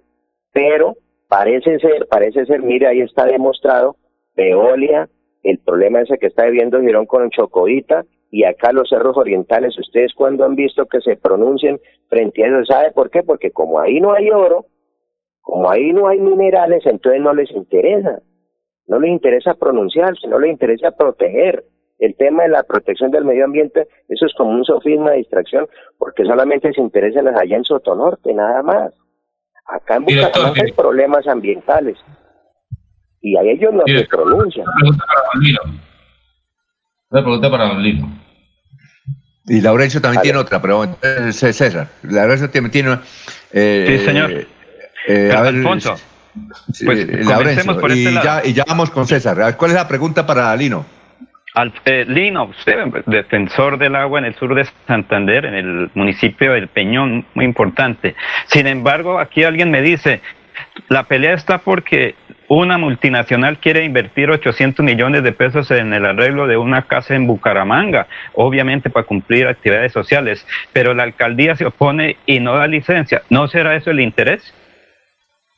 No, señor, porque la, la Asociación de Municipales de Junta de Relación Comunal de Bucaramanga es una entidad netamente privada, de autonomía privada, de naturaleza privada. Nosotros podemos invertir con recursos propios o donaciones lo podemos hacer, siempre y cuando estemos cumpliendo con la normatividad, lo que exigen las curadurías, lo que exige la administración municipal. Si estamos cumpliendo, no, no veo por qué vayan a oponerse. Además, el desarrollo para los comunales. Eso es una casa de todos los comunales. No, no, no veo problema por eso, Laurencio. Imagínese en la, en la con Don Lino, muy buenos días, Don Lino, muy buenos días, gracias César y gracias por estar pendiente del tema. Una persona como usted ayuda a construir opinión y a construir ciudadanía, no importa desde la orilla que uno esté, pero es, una, un comentario pregunta. Imagínese, Don Lino, que usted dice que deja Santurbán allá en el Sotonorte, usted dice que allá, eso que allá cinco minutos, eso allá como si fuera por allá en Leticia o como si fuera por allá en Tabatinga. Quieras, no, allí que allí que a Santurbán, allí cerquita, la gente de Sotonorte tiene familia en Bucaramanga y la gente de Bucaramanga tiene familia en Sotonorte. Es un solo territorio. Lo primero que le quiero aclarar es eso. Lo segundo, ¿qué coge territorio tiene usted? Lo segundo, usted de aquí se toma la voz de decir que allá Santurbán decía, porque déjenlos allá ellos solos. y usted de aquí, usted vive en Bucaramanga, Don ¿usted por qué se mete en el problema de Santurbán si usted vive en Bucaramanga? ¿Cuáles son sus intereses para estar tan preocupado por molestarse por la alcaldesa de, California y usted por qué se interesa tanto por Minesa? O sea, ¿cuál es su preocupación si usted vive en Bucaramanga? Usted no viene meterse en el debate desde su perspectiva. La tercera pregunta, venga. No me interesa tanto por la población. Es el mejoramiento de la calidad de vida de la población de Sotonorte, como aquí la población de Bucaramanga. Además, hay mucha desinformación. Nosotros tenemos que ser serios y honestos con la información siempre nos han metido el chip desde que empezó este problema del páramo de Santurbán, que nosotros nos vamos a morir, que el agua se va a acabar, que el agua se está envenenando. y resulta que, Bucaramanga no sabe que la, el agua con la que nosotros nos sustentamos no viene de allá, viene de río, del río Tona y del río Frío. Lino, Lino, un momentico, un momentico, César. Es que le, le voy a pedir a Nino. Un momentico, Lino, Lino, ¿usted tiene audio? ¿Me está escuchando? Deje hablar a César. No interrumpa a César ni César interrumpa a Lino porque no vamos a poder hablar. A ver, Lino, un momentico, con tranquilidad. Relájense, viejos. A ver, Lino, escuche a César. Cuando termine César, habla usted. Así es fácil. A ver, César. César. No, claro, Lino dice, afirma que él vive en Bucaramanga y está muy preocupado por Minesa de Santurbán. ¿Qué tiene que ser Don Lino preocupado desde, Bucaramanga por Minesa en Santurbán? Eso déjelos allá solos, en su lógica, Don Lino. La tercera cosa que quiero decir, En serio, pero en serio, es esto, digamos, ¿cuál y, que lo, y lo tienes que decir, a mí me parece que la verdad libera y emancipa. Entre usted más se cubra, entre usted más se cura, más se ve. ¿Cuáles son sus intereses en el tema de Minesa? Y la cuarta, y la cuarta que es una apreciación y una, y una, es una precisión, Don Lino, el agua de Bucaramanga viene de Santurbán, en serio, que es de la quebradita de Suratá, que es de la quebradita de allá, no viene del páramo de Santurbán. No importa por qué pendiente se venga, pero viene de Santurbán. En serio, no digan mentiras, viene de Santurbán, reconozcanlo desde ahí, aprendan a hablar con la verdad, no tapen los intereses, que eso se les ve muy feo, entre más etapas más se ven. Está usted como Roger Luis Pinto, pone la bandera del Burj Khalifa y, se presta para, para, para el de Minesa. Digan la verdad que eso se, la verdad es bonita, en serio. Pero César, ah. pero estamos hablando con la verdad, o sea, ¿cuál es, o sea, cuál es la diferencia? Usted siempre me ha señalado que yo soy defensor de Mesa. Yo no tengo absolutamente ningún interés con la empresa, no hago parte de la empresa. Pero lo que sí nosotros reconocemos es la labor social que hace la empresa aquí en Bucaramanga, por ejemplo, con algunos sectores de Bucaramanga, con la población comunal, cosa que el Estado no lo hace. Nosotros tenemos ya ocho años, ocho años sufriendo que la administración municipal no atiende las juntas de acción comunal, no la reconoce como la base de la democracia, no la reconoce. Entonces, ¿cuál verdad, eh, César? Nosotros obviamente aquí en Bucaramanga nos interesamos por los temas ambientales de Bucaramanga, cosa que casi ni el mismo alcalde ni la misma administración lo hacen. O vayas aquí para Río Frío, aquí Chimitá, problemas ambientales, problemas de fuentes hídricas y qué hacen. Entonces, ¿por qué se interesa aquí la alcaldía de Bucaramanga por las problemáticas de Sotonorte? Si no, si es autonomía de ellos. Nosotros defendemos a la población, el, el, mejoramiento de la calidad de vida de la población. Y todos sabemos que las aguas obviamente vienen allá del páramo de Saturbán, pero vuelvo y le repito, se ha demostrado y hemos estado en conversatorios donde se sabe que ese proyecto no toca el páramo, no se someten al páramo. Eso está demostrado, eso no quiero porque, o si no, César, si no le, le abrimos las puertas a que los ilegales, sin inversión y con catástrofes ambientales, entren allá a, con retroexcavadoras a dañar las, los ecosistemas. Eso es lo que hacemos. Si no hacemos las cosas bien hechas, y no apoyamos nosotros las cosas bien hechas, entonces ¿a quién le abrimos la puerta, César? Bueno, Lino, Lino, es que tenemos que ir a unos mensajes, César. yo creo que ya es suficiente el tema. Eh, ¿En serio, Lino? ¿En serio una marcha de 120 mil personas de Bucaramanga? O sea, están equivocadas 280 mil personas activas en el movimiento social del agua y están equivocadas las otras 240 que la pegan. O sea, estamos equivocados 550 mil personas con respecto a la defensa del páramo de Santurbán. ¿En serio usted se atreve a decir eso? ¿Y usted se atreve a decir que Bucaramanga no defiende el agua? ¿De verdad? Pero, ¿Eso está en serio? Pero César, discúlpeme, porque hay mucha, mucho bombardeo que no entiende esos temas, ni siquiera conoce el sector. ¿En serio? Venga, Lino, no hacemos una bandera absolutamente indefensable, de verdad que no, no quedas bien pierde todo ese liderazgo que tenía. No, en serio, se ve feo, de verdad se ve feo. Bueno, eh, Lino, eh, muchas gracias, muy amable. Tenemos que hacer un gran debate sobre esto y vamos a ver si, conseguimos algún alcalde. Le, estoy pidiendo a un alcalde de Sotonorte que salga al aire, pero no quieren salir. Eh, no sabemos por qué. Nos gustaría preguntarles por qué ellos se oponen a la institución de la Cátedra del Agua del alcalde de Bucaramanga, eh, Juan Carlos Lino, muchas gracias, muy amable. Tenemos mucho que conversar, muy gentil. Compañeros, buen día. Bueno, son las 6 de la mañana, 21 minutos. Vamos a unos mensajes. Recuerde que hoy está Cofuturo eh, con su unidad móvil en Versalles, calle 200 y en Florida Blanca. Aprovechen, son las 6 y 21 para seguir adelante, crédito educativo en línea. Ingresa a www.cofuturo.com.co. Tenemos la tasa de interés más baja del mercado, 1% para el segundo semestre de 2020. Atención telefónica 318-717-3270, 322-306-0066 y 316-544-4253. Cofuturo, construimos sueños de progreso. En la radio también estamos luchando contra el COVID-19 y aunque muchas emisoras se han silenciado, a pesar de las grandes dificultades, en Melodía nos resistimos a hacerlo. Menos horas al aire son hoy nuestra alternativa para seguirles acompañando como medio de información y entretenimiento. Escúchenos de lunes a viernes de 5 de la mañana a 6 de la tarde. Sábados de 6 de la mañana a 12 del día. Los domingos estamos en silencio. Melodía 1080 AM. En Facebook, Radio Melodía Bucaramanga. Tenemos fe que muy pronto todo será mejor que antes y que seguiremos a su lado por siempre, por siempre.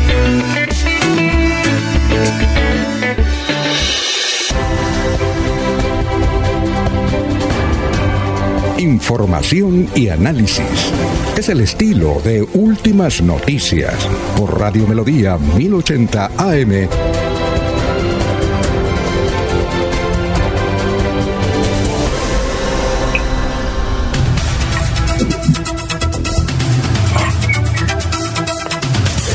Bueno, noticias a esta hora, Ernesto. Son las 6 de la mañana, 23 minutos. Estamos en Radio Melodía, 6 y 23. Ernesto, lo escuchamos. ¿Está Ernesto? Bueno, eh, eh, Jorge, Jorge, eh, ¿nos quiere explicar qué es eso? Porque mire, ya vi las tendencias nacionales y las tendencias nacionales es Maharan, ¿Es Maharan? ¿Cómo? ¿Le hable, abre el micrófono? Que Jorge nos explique, después de que hable el micrófono, esa foto que publicó ayer en Twitter. No, no, pero eh, Ernesto, Ernesto. no se quiso quedar atrás. Ah, bueno, eh, Ernesto, es que eh, Jorge nos va a explicar qué es eso de Maharan. Maharan.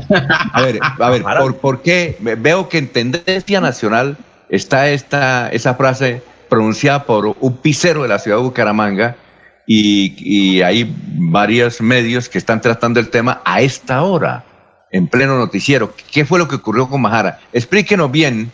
Los jóvenes se, las pillan de una vez, pero nosotros tenemos que escuchar un poquito más, a ver. Don Alfonso, pues, la historia, en resumen, así a grandes, a grandes señas, se refiere a que Manhattan eh, se convirtió en tendencia en Twitter desde el miércoles anterior.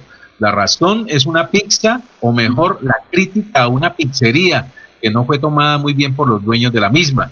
Todo comenzó cuando un Fodi, un Fodi, un Fodi es un conocedor de, de, comida, eh, en su cuenta de Instagram eh, publicó una crítica a, un restaurante después de hacer un pedido. La crítica no dejaba mal para la pizzería y de hecho la incluía como una recomendada de la semana. Eh, dice textualmente que en general nos parece que es una opción diferente y, y, aguanta el momento de querer algo con las tres veces, es decir, bueno, bonito y barato. Es una pizza americana, la preparación es en horno de piedra y da un toquecito artesanal, básicamente lo que dijo el Fodi en su comentario. Esto no le cayó muy bien a los dueños de las pizzerías, de la pizzería, y a través de sus redes sociales, eh, pues también publicaron un mensaje en rechazo de esa crítica y en medio del, mensaje, pues decían que cualquiera que hubiera eh, haya ido a New York, pues sabe que la pizza que ellos venden es una pizza de one dollar, two dollar, y que eh, eh, la conseguirían en cualquier esquina de Manhattan. En lugar de decir Manhattan, pues parece que él escuchó fue Manhattan y esto pues obviamente fue la tendencia que se provocó en Twitter. Eh, aprovechando este desliz, esa, esa rabieta que le dio a los dueños de la pizzería, pues todos en Bucaramanga, las cuentas de Instagram, Instagram y Twitter asociadas a, Bucaramanga, pues comenzaron a publicar comentarios y fotografías haciendo alegoría a que la capital de Santander pues también tenía los encantos de la capital del mundo de New York y en especial los encantos de Manhattan. ¿Y, cómo se llama y, cómo se llama la persona que quedó mal diciendo Manhattan? ¿Quién es? A ver, eh, eh, creo que es de, de apellido López. ¿Sí? Es de apellido López el que habla y es que tratamos de buscarlo, eh, pero no hemos encontrado el teléfono. ¿Cómo se llama? de, apellido, de, apellido López. Es que lo importante es conocer quién fue el que pronunció, cuál fue el santanderano. ¿Qué iba a decir César? No, iba a decir que, que, el, señor, el señor de Manhattan no solamente es ese señor, él, está, a la larga hizo visible a un grupo, casi a un grupo social, a un grupo de personas que, digamos, de alguna manera se fueron arriesgando, algunos, algunos por, de manera emergente, otros arriesgando, otros de aventura. Porque no es eso, ¿no? Y entonces vinieron por allá con dos, tres palabras aprendidas, un, un, un y eso es lo que se hace ver ahí muy cómico. Pero no solamente el Manhattan, también dice que el one, two dollars también hace una cosa terrible, es que realmente es muy cómico, parece que fueron cuenta chistes de sábado felices, seguro. Le salió bien, si, si se lo hubiera propuesto, no lo, no, no le hubiera salido también, es como que es un golazo nunca lo ha hecho, a él le pasó lo mismo, si, lo, si se pone a hacerlo no le sale tan bien. ¿Cuál es el nombre? ¿Cuál es el nombre de él? Eh, sí, uno de los dueños de la pizzería se llama Juan Pablo López, es uno de los propietarios del establecimiento y su socio es Charles eh, Johansson.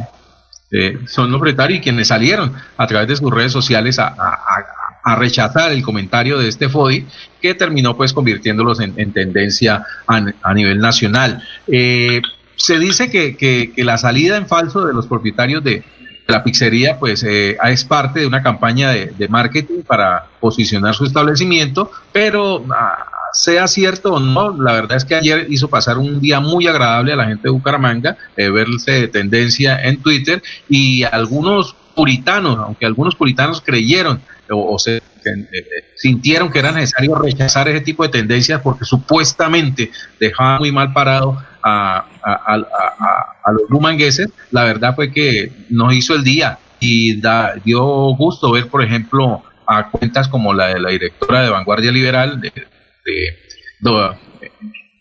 Diana Saray, pues también participando, diciendo que, eh, como todos los días, eh, le pedía a todos sus lectores que no dejaran de, de leer Vanguardia, que es el periódico de Manhattan, e incluso también la recién posesionada directora de tránsito de Bucaramanga, Andrea Méndez, también publicó que sin importar lo duro que sea el tráfico en la ciudad, en Manhattan, eh, eh los alférez de, la Dirección de Tránsito estaban allí para controlar el, tráfico y darle seguridad a transeúntes y conductores. En fin, fue una jornada bastante agradable que hoy se mantiene, todavía en la mañana de este viernes, se mantiene con tendencia en Twitter la palabra Manhattan y, y la, el gran resultado pues puede ser que eh, los dueños de la pizzería anunciaron que por, solo por hoy viernes tendrán en promoción la pizza Manhattan. Eh, Manhattan pero una cosa...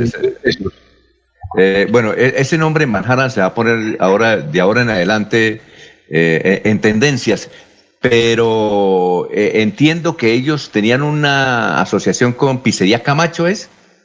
Camacho Pizza, algo así, de la ciudad de Bucaramanga. Ah, pero, pero es que es que ayer en el tiempo yo vi la, la, noticia en primera página del tiempo, por eso me causó impresión de que mencionaran a Bucaramanga pero luego en El Espectador entiendo que o en Caracol Televisión hablaron de una asociación con una pizzería que se llama Camacho de aquí en la ciudad de Bucaramanga, que es una integración entre ellos. No sé, pero, pero bueno. No la tengo clara, don Alfonso, eh, pero cierto es que varios establecimientos eh, de comida rápida en Bucaramanga eh, se acogieron a la tendencia y lograron publicar muy buenos comentarios, buenos twitters haciendo relación con respecto a esta situación de Manhattan. Eh, es que, entiendo que hasta el alcalde de Medellín, el señor ministro de Vivienda, también se refirieron al tema ayer de Manhattan. O sea que nos causó impresión de que eso se metiera también en la estructura gubernamental, ¿no? Eh, en la estructura gubernamental de Manhattan. Entonces, eh, la pregunta es, no se dice Manhattan, sino Manhattan. es, lo, ¿Ah? siguiente. Hay, hay varias cosas, digamos, hay varias cosas implícitas que es lo siguiente. También de paso aprovecha algo, es que eh, cuando uno va por ahí, algunos establecimientos, hay personas que hablan inglés y están haciendo la fila para pagar en el cajero de algún centro comercial y hablan duro en inglés y se ríen entre ellos para hacer ver que son diferentes a los demás. Eso es un poco lo que se llama el tercer mundo, no hablan duro. Nunca, eh, siempre y cuando hay gente, o oh, están por ahí comprándose una pizza a propósito. Eso y entonces son, son todos, eh, como, como dicen los jóvenes hoy en día, se vuelven, son todos lámparas. Y llaman la atención y se hacen visibles porque, para hacer que ellos son bilingües y hablan en inglés o tienen todos los idiomas. Y lo otro es también, esa es como la parte crítica positiva para César, mí. César, César. señor. César, eso es como cuando usted ve en Facebook, no sé si usted tiene Facebook, cuando usted ve en Facebook alguien que baja, viaja a Bogotá, entonces saca una foto del aeropuerto de Bucaramanga, saca una foto de cuando va en el avión y saca otra foto eh, cuando llega allá diciendo, gracias a Dios, he llegado bien.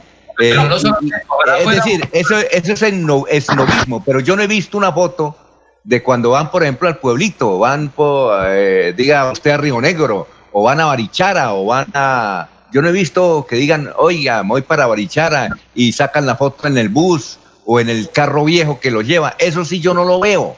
Entonces es gente, es gente esnovista que quiere desprestar. Yo conozco muchos amigos suyos y amigos míos que hacen eso en Facebook. Eh, van, van, a Ureña, Venezuela y sacan una foto diciendo, ah, qué berraquera, ya salí del país. Directo, pero también le pasa a la gente que va a Miami y se monta en el avión y aquí no saca la foto. Y va llegando a Miami, saca la cámara por la ventana y le saca la foto a Miami, que es el emergente para decir, me acabo en este momento de aterrizar con el bien de Dios para decir que está en Miami. Eso, eso le pasa a emergencias en el estrato 1 hasta el estrato 6. En todos hay emergentes. Y lo otro, y, pero también hay de paso una carga social ahí, que es un poco burlarse de personas que hicieron el esfuerzo, el riesgo de irse por allá y por su Span English eh, para sacar pecho, que a mí me parece que el muchacho ni supo lo que estaba haciendo. También en esos, esos estratos, de, estratos gerenciales en vez de decir Twitter, dicen Twitter, el Twitter, no cajilla borran la letra para hacer ver que Twitter, es lo mismo, es lo mismo. y hay una carga del estrato 1, el estrato 6, 7, 8 y 7, Lo mismo es en todos los estratos y en todas las clases sociales. Hay unos estratos que hacen unos terribles. ¿A qué decir, doctor Julio? Doctor Julio. Sí, Alfonso. Eh, pues no es eh, nuestro campo ni nuestro fuerte. Los temas lingüísticos y mucho menos en el inglés. Pero yo pienso que puede acontecer la siguiente hipótesis. Así como aquí nos damos el lujo de construir ciertos términos coloquiales muy regionales, entre nosotros es muy frecuente decir Búcara.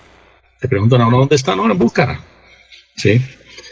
Los paisas, en Medallo. La gente perfectamente entiende. Eh, apoca un tanto las palabras o, las construye de una manera, digo, más coloquial, más parroquial. Eso es lo que entiendo que podría haber ocurrido con la expresión Manhattan para referirse a Manhattan. Si hay americanos que para eh, decir 20 en inglés no dicen 20, sino 20. Es decir, se abrevian las palabras, ¿sí?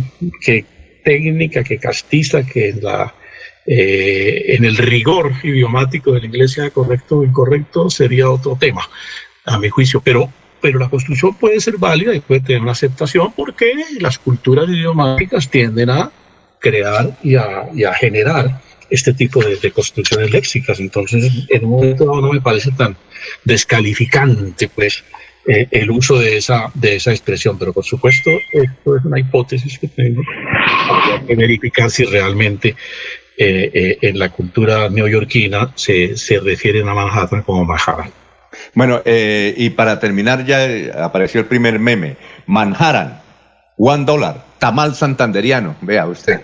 6 de la mañana, 35. 6 y 35. Melodía es la radio que lo tiene todo. Noticias. Deportes. Música. Variedades.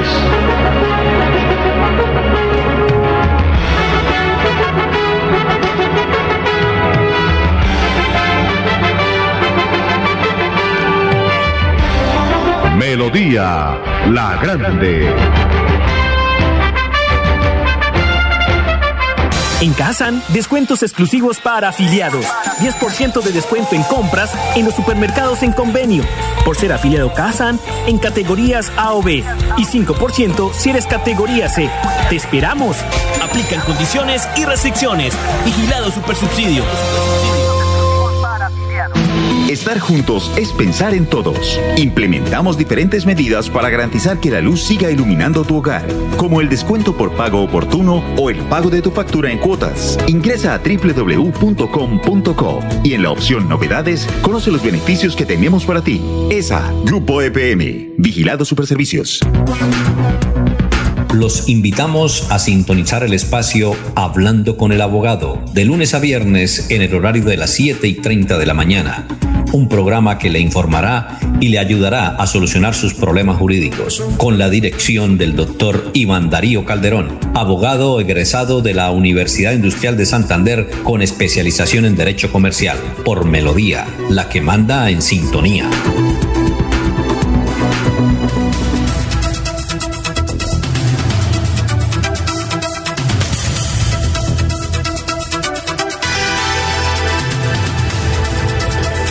Bueno, son las 6 de la mañana, 37 minutos.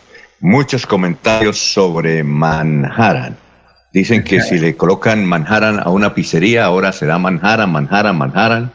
Y que desde luego, es que hasta Juan Piz se refirió a Manhattan ayer.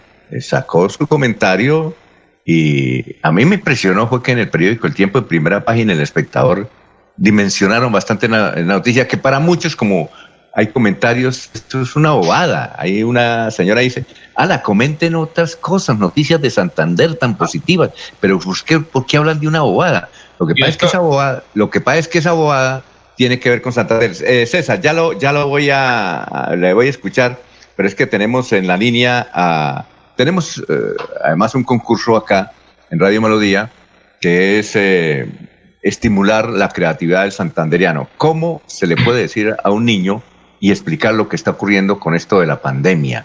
Los pueden mandar los mensajes a este, a este WhatsApp y desde luego eh, al mejor WhatsApp, al mejor comentario, se le entregará un mercado grande, eh, para, pues, yo creo que para varios meses, y también un, kit eh, de bioseguridad, un kit de salud. escribiendo este, este WhatsApp que es el WhatsApp de Radio Melodía, 300-714-9778. Y estamos en comunicación con el psicólogo Manuel Rey, a quien le decimos muy buenos días, doctor Manuel, ¿cómo se encuentra? Los saludamos de Radio Melodía. Eh, buen día, señor Alfonso, muy bien. Buen día para todas las personas que nos están escuchando en este momento. Eh, bueno, en este quería darles a conocer que desde la Secretaría de Salud, el Instituto de Salud de Bucaramanga y el Plan de Intervenciones Colectivas PIC se vienen desarrollando una serie de estrategias que permiten generar acciones preventivas en una serie de problemáticas que debido pues por la situación actual del COVID-19 no han sido ajenas para algunas personas. ¿Tiene, doctor, algún plan de acción eh, donde los beneficiados, en este caso, sea la comunidad? Sí, señor. Bueno, desde la dimensión de salud mental y convivencia social y por medio de su estrategia de reducción de sustancias psicoactivas, bullying, ciberbullying, suicidio y trastornos de la conducta alimentaria, eh, esto lo que buscan es generar estilos de vida saludables que permitan la reducción o eliminación de las diferentes problemáticas que se pueden estar presentando dentro del hogar y por ende se esperan resultados positivos en la dinámica familiar. Bueno, eh, son las seis de la mañana y 40 minutos. Doctor, teniendo en cuenta de lo que nos está comentando, ¿cuáles son esos estilos de vida saludable que podemos utilizar para hacer más llevadera la situación de nuestros hogares aquí en la ciudad de Bucaramanga? Bueno, eh, primero que todo, teniendo de base una actitud positiva y la voluntad.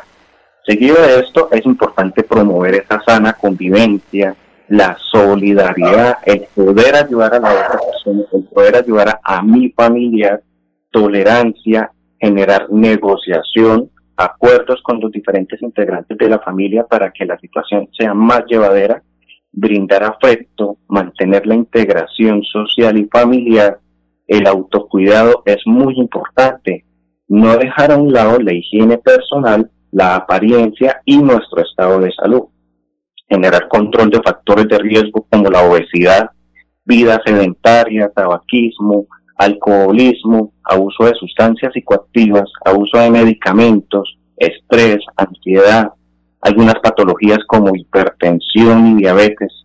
También es importante realizar actividades de tiempo libre y disfrutar del ocio, ¿sí? Aquellas actividades que se puedan realizar dentro de la casa y que nos genere disfrute, hay que implementarlas. Al igual también podemos realizar actividad física, ¿no? Siempre y cuando teniendo las medidas de bioseguridad como el uso del tapabocas, el alcohol y el distanciamiento social. Y algo muy importante, mantener nuestra autoestima, generar esa valoración positiva de nosotros mismos. De esta manera, pues lo que se espera es que cada hogar y cada uno de los integrantes de la familia promuevan los estilos de vida saludables para que se obtengan resultados armoniosos y recordar una sana convivencia. Bueno, doctor Manuel Rey, muy amable por haber estado aquí en Radio Melodía, muy gentil. Eh, bueno, agradecer a la Secretaría de Salud, al Instituto de Salud de Bucaramanga y Plan de Intervenciones Colectivas PICOS por permitir acciones preventivas dirigidas a la comunidad en general, a ustedes, a la emisora Radio Melodía y a todas las personas que en estos momentos nos están escuchando. Muy bien, son las 6 de la mañana, 42 minutos, 6 y 42. ¿Qué, qué iba a decir César cuando lo interrumpimos para presentar al doctor Manuel Rey? Está muy lejos, César. ¿Aló? ¿Aló? Bueno, César está muy lejos. Está muy lejos. Son las 6 de la mañana, 43 minutos, 6 y 43. El concejal Jaime Andrés Beltrán denunció, esto es increíble, que ocurre en la ciudad de Bucaramanga también, denunció que una madre está publicando en Facebook una foto de su hija menor de edad desnuda, pues ya la bajaron, ya bajaron esa foto, pero la señora de, ponía el servicio económico, es decir, el que diera más plata se podía ir una noche con su hija, depende del cliente, ¿qué tal? Eso, esa denuncia la hizo Jaime Andrés Beltrán, es increíble. Y desde luego entiendo que la policía ya está hablando con la señora dicen que la señora tiene problemas mentales. Eso se, menciona eh, en ese sentido. Pero es increíble lo que ocurre. Eh, son las 6 de la mañana, 43 minutos. Bueno, don Ernesto, ahora sí las noticias. Estamos en Radio Melodía. Desde Moriquira City, eh, les informo que está cumpliendo No, oiga, City, City no, City. City. no, para, para Mikirá, diga, Mikirá. Oiga, pero, pero una cosa, aquí me escribe un señor. Se suele decir así, señor que, City, entonces no manjar Moriquera City, Moriquera City. Les informo que está de cumpleaños el alcalde de Girón. Carlos Un abrazo para él y que tenga un maravilloso día. Y hablando de Girón, eh, la Secretaría de Salud avanza en la campaña para sensibilizar, sensibilizar sobre el COVID-19 a los habitantes de esta región o este sector del área metropolitana. Realizan jornadas de sensibilización, dice Claudia Leal, que es la secretaria de Salud. Eh, hemos estado recorriendo muchos sectores, dice ella, talleres como el de Chivita, el barrio del Poblado y en Villamil, y también se han visitado las bodegas de San Jorge.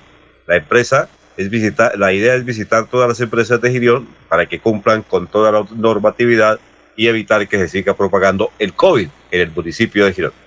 Oiga, en esto es que nos escribe un señor que dice que es santanderiano pero vive en Nueva York. Lo cogió la pandemia, entonces está aquí con la familia.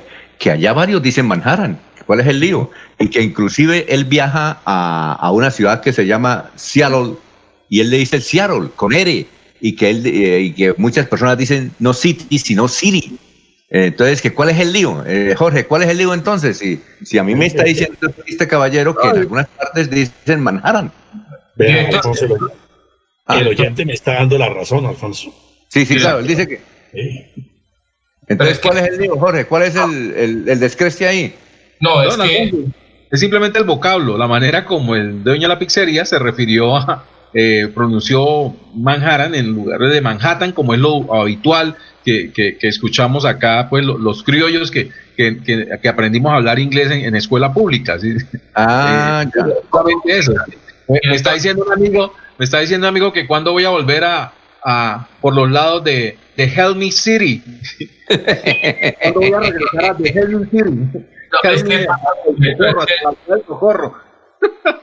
¿Cómo? el tema, el tema de fondo es el siguiente. Eh, el tema de Manhattan, digamos, eh, así como el usted no sabe quién soy yo, digamos, mirándolo un poco más, más formal, es que la sociedad hizo, está haciendo entre ayer, ayer, ayer y hoy una catarsis porque era, eh, estaba en el ambiente la molestia por, por el Span English, que, que los, digamos el emergente o el, que, o el lámpara o el que quiere sacar pecho, o que quiere llamar la atención, o el esnovista como usted, como, como realmente es, estaba en el ambiente y estaba estaba la bomba infladita y entonces se hizo catarsis, pero porque es que eso es tanto, para poner el ejemplo, para ilustrar a la señora que dice, lo que es fenómeno social, la anécdota de Manhattan es eso, una anécdota, pero lo que hay de fondo es esa catarsis que se está haciendo, que tiene que ver con lo siguiente, es que es tanto como cuando llegan extranjeros a San Gil, y a uno le pasa, y el extranjero de San Gil por congraciarse con el de la zona, y después de llevar ahí, el extranjero tiene la ventaja sobre nosotros, como no es tercer mundo, no le da pena hablar castellano, como le salga, se hace entender.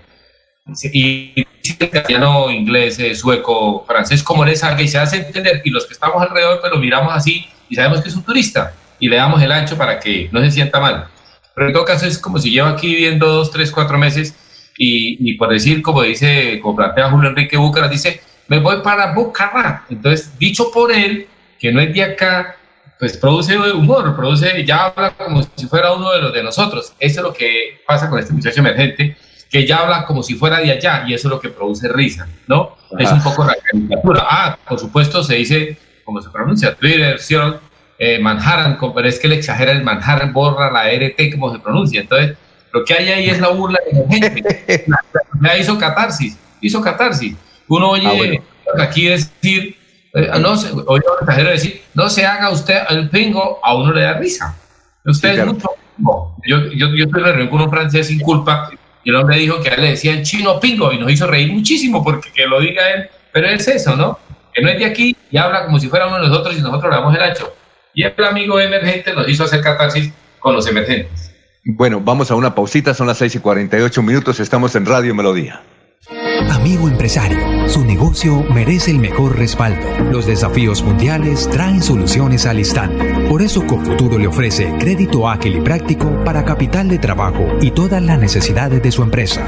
Informes 317-439-9483 y en www.cofuturo.com.co. Cofuturo, construimos sueños de progreso. La radio es vida. La radio es optimismo y esperanza. La radio fue primero. La radio fue ayer, es hoy y será mañana. La radio, tu compañía de siempre. Somos la radio, somos la radio. Y hoy como siempre, entramos en tu casa porque somos parte de tu familia en esta lucha por la vida. Con Radio Melodía y últimas noticias, quédate en casa.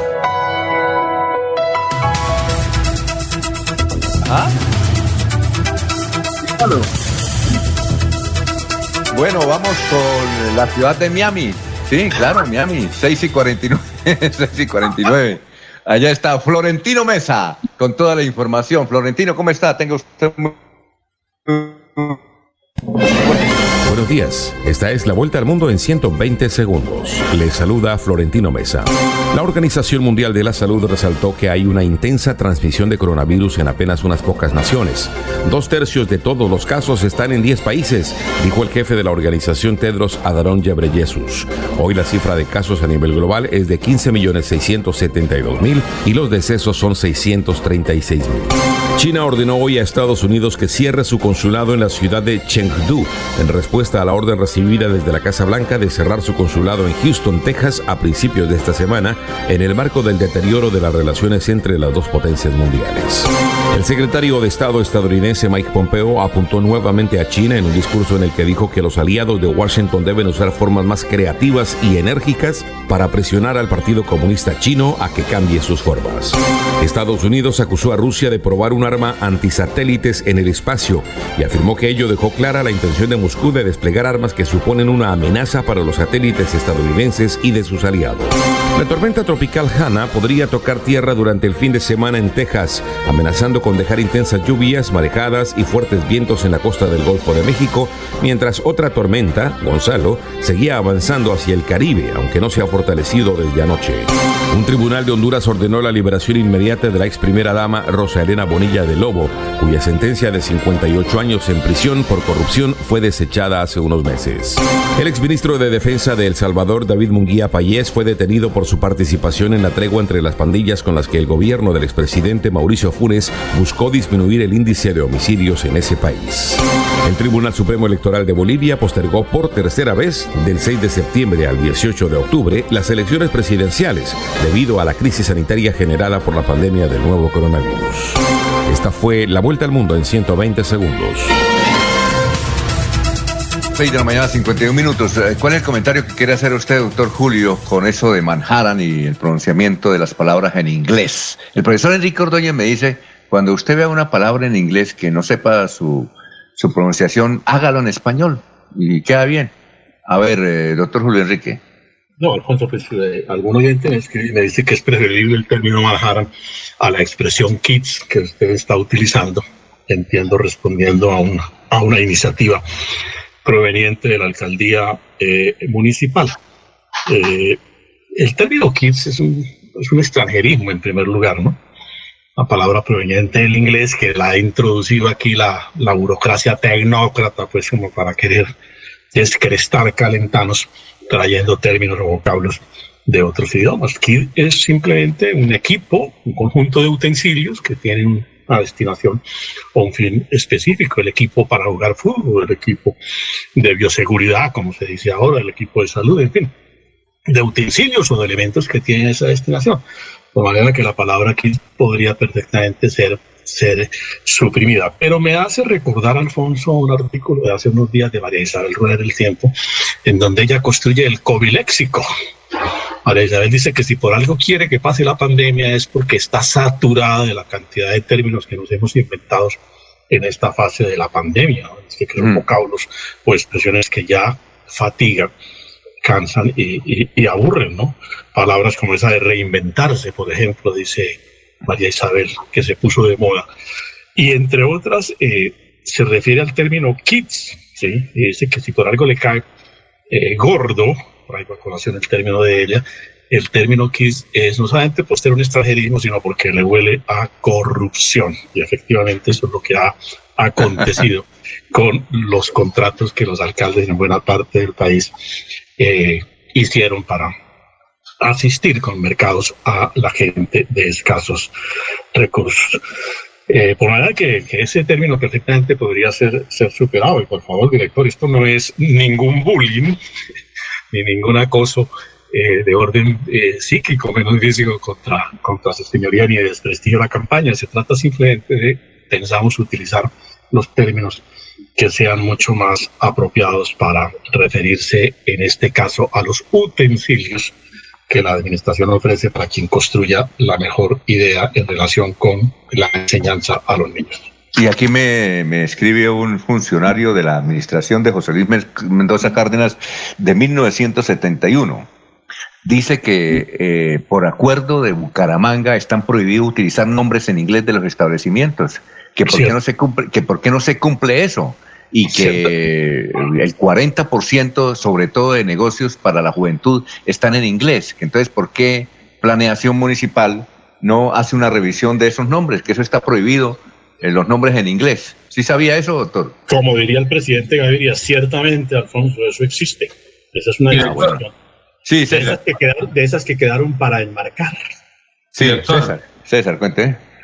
Iba, y a propósito, me acordé de la, de la, del doctor José Luis Mendoza, que para descanse, pero eso es muy retrógrado, eso de prohibir los nombres en inglés es muy retrógrado. Lo segundo es que un comentario por ahí con respecto a que usted lo, evoca, es que, dice que a la gente se le olvida como cuando va al pueblo no saca fotos. eso hace recordar el cuentecito aquel del hijo que fue a, los Estados Unidos llegó y se paró en un asadón y hablaba en inglés y no se acordaba de las cosas y cuando el asadón le pegó en la frente, usted ya sabe lo que dijo, ay, fue el asadón, y ahí se acordó de su origen. Y lo tercero que quería decir es que hace, a propósito de, de lo que dice María Isabel Rey, que lo evoca Julio Enrique, el amigo Troller y, el, y Eduardo Áñez escribieron en el Registro Sojo hace algunos años ese diccionario, ese glosario de términos en español-inglés que dicen los emergentes en Colombia. Está por ahí ese diccionario muy interesante y define eso, cómo la pronunciación se castellaniza y a eso se le da otro significado. Probablemente Manhattan, en unos meses la gente no se acordará que se refería a Manhattan, un distrito de Nueva York, sino se referirá a una, a una pizzería, cogerá otro sentido. Esa es la sociedad. Ajá. 6 y 56. Bueno, vamos con más noticias. Don Laurencio, usted tiene más invitados. Estamos en Radio Melodía. Don Laurencio, ¿qué pasó con Laurencio? ¿Se fue? Se fue don Laurencio. Bueno, Jorge, mientras llega... Ah, Laurencio, siga. Siga, Laurencio. Se me está cayendo el puente y tengo una lavada terrible aquí en ah, bueno, Alfonso. Pero es que yo creo que el señor alcalde ya se me fue. ¿No ve que? Bueno, es que Ayer se reunieron aquí en el sur de Santander comunidades porque medio Colombia puede quedar incomunicado si no se declara urgencia manifiesta frente al puente que une a Santander y Boyacá. Pues hemos hablado con el presidente de la Asociación de Alcaldes del Sur de Santander, Víctor Camacho. Muy buenos días a todos los amigos que están en sintonía. Como bien lo notó usted, mi querido Laurencio, efectivamente tuvimos una importante reunión con los representantes de Díaz junto con los contratistas e interventoría de las obras que van a comenzar a adelantarse en el puente sobre el río Suárez en jurisdicción de San José de Pare Boyacá y Huesa Santander.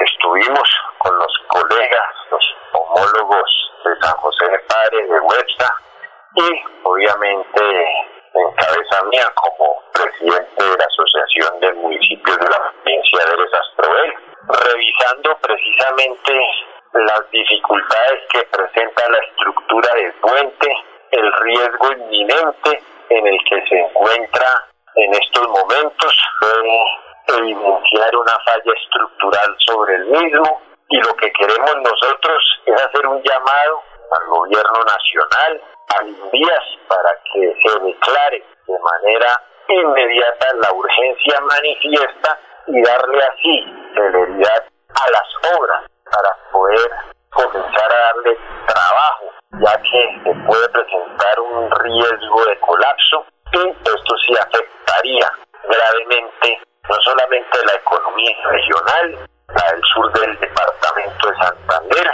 sino también la economía de medio país. En el entendido de que esta es una vía nacional, la ruta 45A, que genera una conectividad con el centro del país y obviamente el nororiente del país. Bastante preocupados nos encontramos los alcaldes de la zona y por eso este llamado de carácter inmediato para que seamos escuchados, tengamos eco y obviamente en día y ojalá el señor gobernador de los santanderianos, el doctor Mauricio Aguilar, junto con su homólogo de Boyacá, también nos ayuden a darle celeridad a este grave problema, pues no podemos permitir que el puente colapse, ocasionando un grave daño a nuestra región y obviamente al país. Y también tuvimos comunicación con el director de la CAS, el ingeniero Alex Sevit, quien también debe darle celeridad a los trámites ambientales para que los señores contratistas puedan adelantar esas obras en el cauce del río Suárez y se pueda arrancar de manera casi paralela e inmediata la intervención del puente sobre el río Suárez en este punto sobre el municipio de San José de Pale de Huesa Santander. Alcalde, pero también si se llegara a presentar algún hecho ahí sobre el puente, afectaría la producción de panela, también del transporte de alimentos hacia Bogotá y hacia Bucaramanga y la costa. Claro que sí, por eso reiteramos este llamado de manera urgente a las autoridades competentes para que le den trámite expedito a esta solicitud que le vamos nosotros los mandatarios, que somos despensa de tanto Bogotá como de la costa atlántica en materia agropecuaria y en el caso puntual con el producto conocido como panela, ya que nosotros aquí en la olla del río Suárez producimos más del 30% de la panela que se consume en el país. Sería gravísimo. Adicional a ello, pues esto es una ruta que genera una conectividad bastante importante en los Santanderes, en Cundinamarca, Boyacá, en nuestro país, es decir, hacia la costa atlántica. Así que pues este llamado es de mucha urgencia, la comunicación que es vital en estos momentos, preocupación nos asiste a todos los mandatarios y obviamente a todas las comunidades santanderianas y boyacenses que habitamos en esta región. Alcalde, pero por este puente también cruzan las ambulancias con enfermos del sur de Santander y una amplia zona hacia Bucaramanga o hacia el Socorro. También sería eh, pues muy riesgoso. Solamente es el transporte de carga, también tenemos ambulancias y más en estos momentos de pandemia, de COVID-19, pues obviamente sería muchísimo más grave la situación en el entendido de que nosotros acá en el sur del departamento no contamos con una UCI, en caso tal de que se presenten esas eventualidades referentes a el coronavirus y por eso nos asiste esa preocupación estructural del puente sobre el río Suárez en este punto, como ya lo hemos anotado. Finalmente, señor alcalde, está lloviendo mucho en la región y eso también podría ocasionar dificultades a la estructura del puente. Eh, claro que sí. La fuerte ola invernal hace que la estructura del cíclope monolítico, nos han dicho ellos, esté fallando, que se haya desprendido una base fundamental de la estructura y obviamente esté en riesgo inmediato de colapsar. Esa es la gran preocupación que tenemos todos y por eso el llamado en estos momentos y que el gobierno nacional entienda y obviamente el gobierno departamental que debemos darle solución inmediata a la estructura del puente sobre el río Suárez. Señor alcalde Barrosa, doctor Víctor Camacho, muy amable por estar aquí en Últimas Noticias de Radio Melodía. Ustedes un cordial saludo, de igual manera a todos los oyentes de Radio Melodía. Dios me los bendiga. Son las 7 de la mañana, 3 minutos, vamos a unos mensajes y regresamos. Estamos en Radio Melodía. Aquí Bucaramanga, la bella capital de Santander. Transmite Radio Melodía, Estación Colombiana, HJMH, 1080 kilociclos, 10.000 vatios de potencia en antena, para todo el oriente colombiano. Cadena Melodía, la radio líder de Colombia.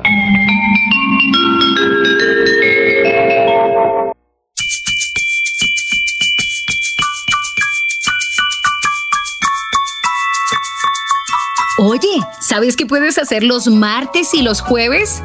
De 3 a 3 y media de la tarde, no te pierdas Batuta al aire, aquí mismo. Un espacio de diversión, entretenimiento y formación musical. Viaja con nosotros. Invita Ministerio de Cultura y la Fundación Nacional Batuta. Te esperamos.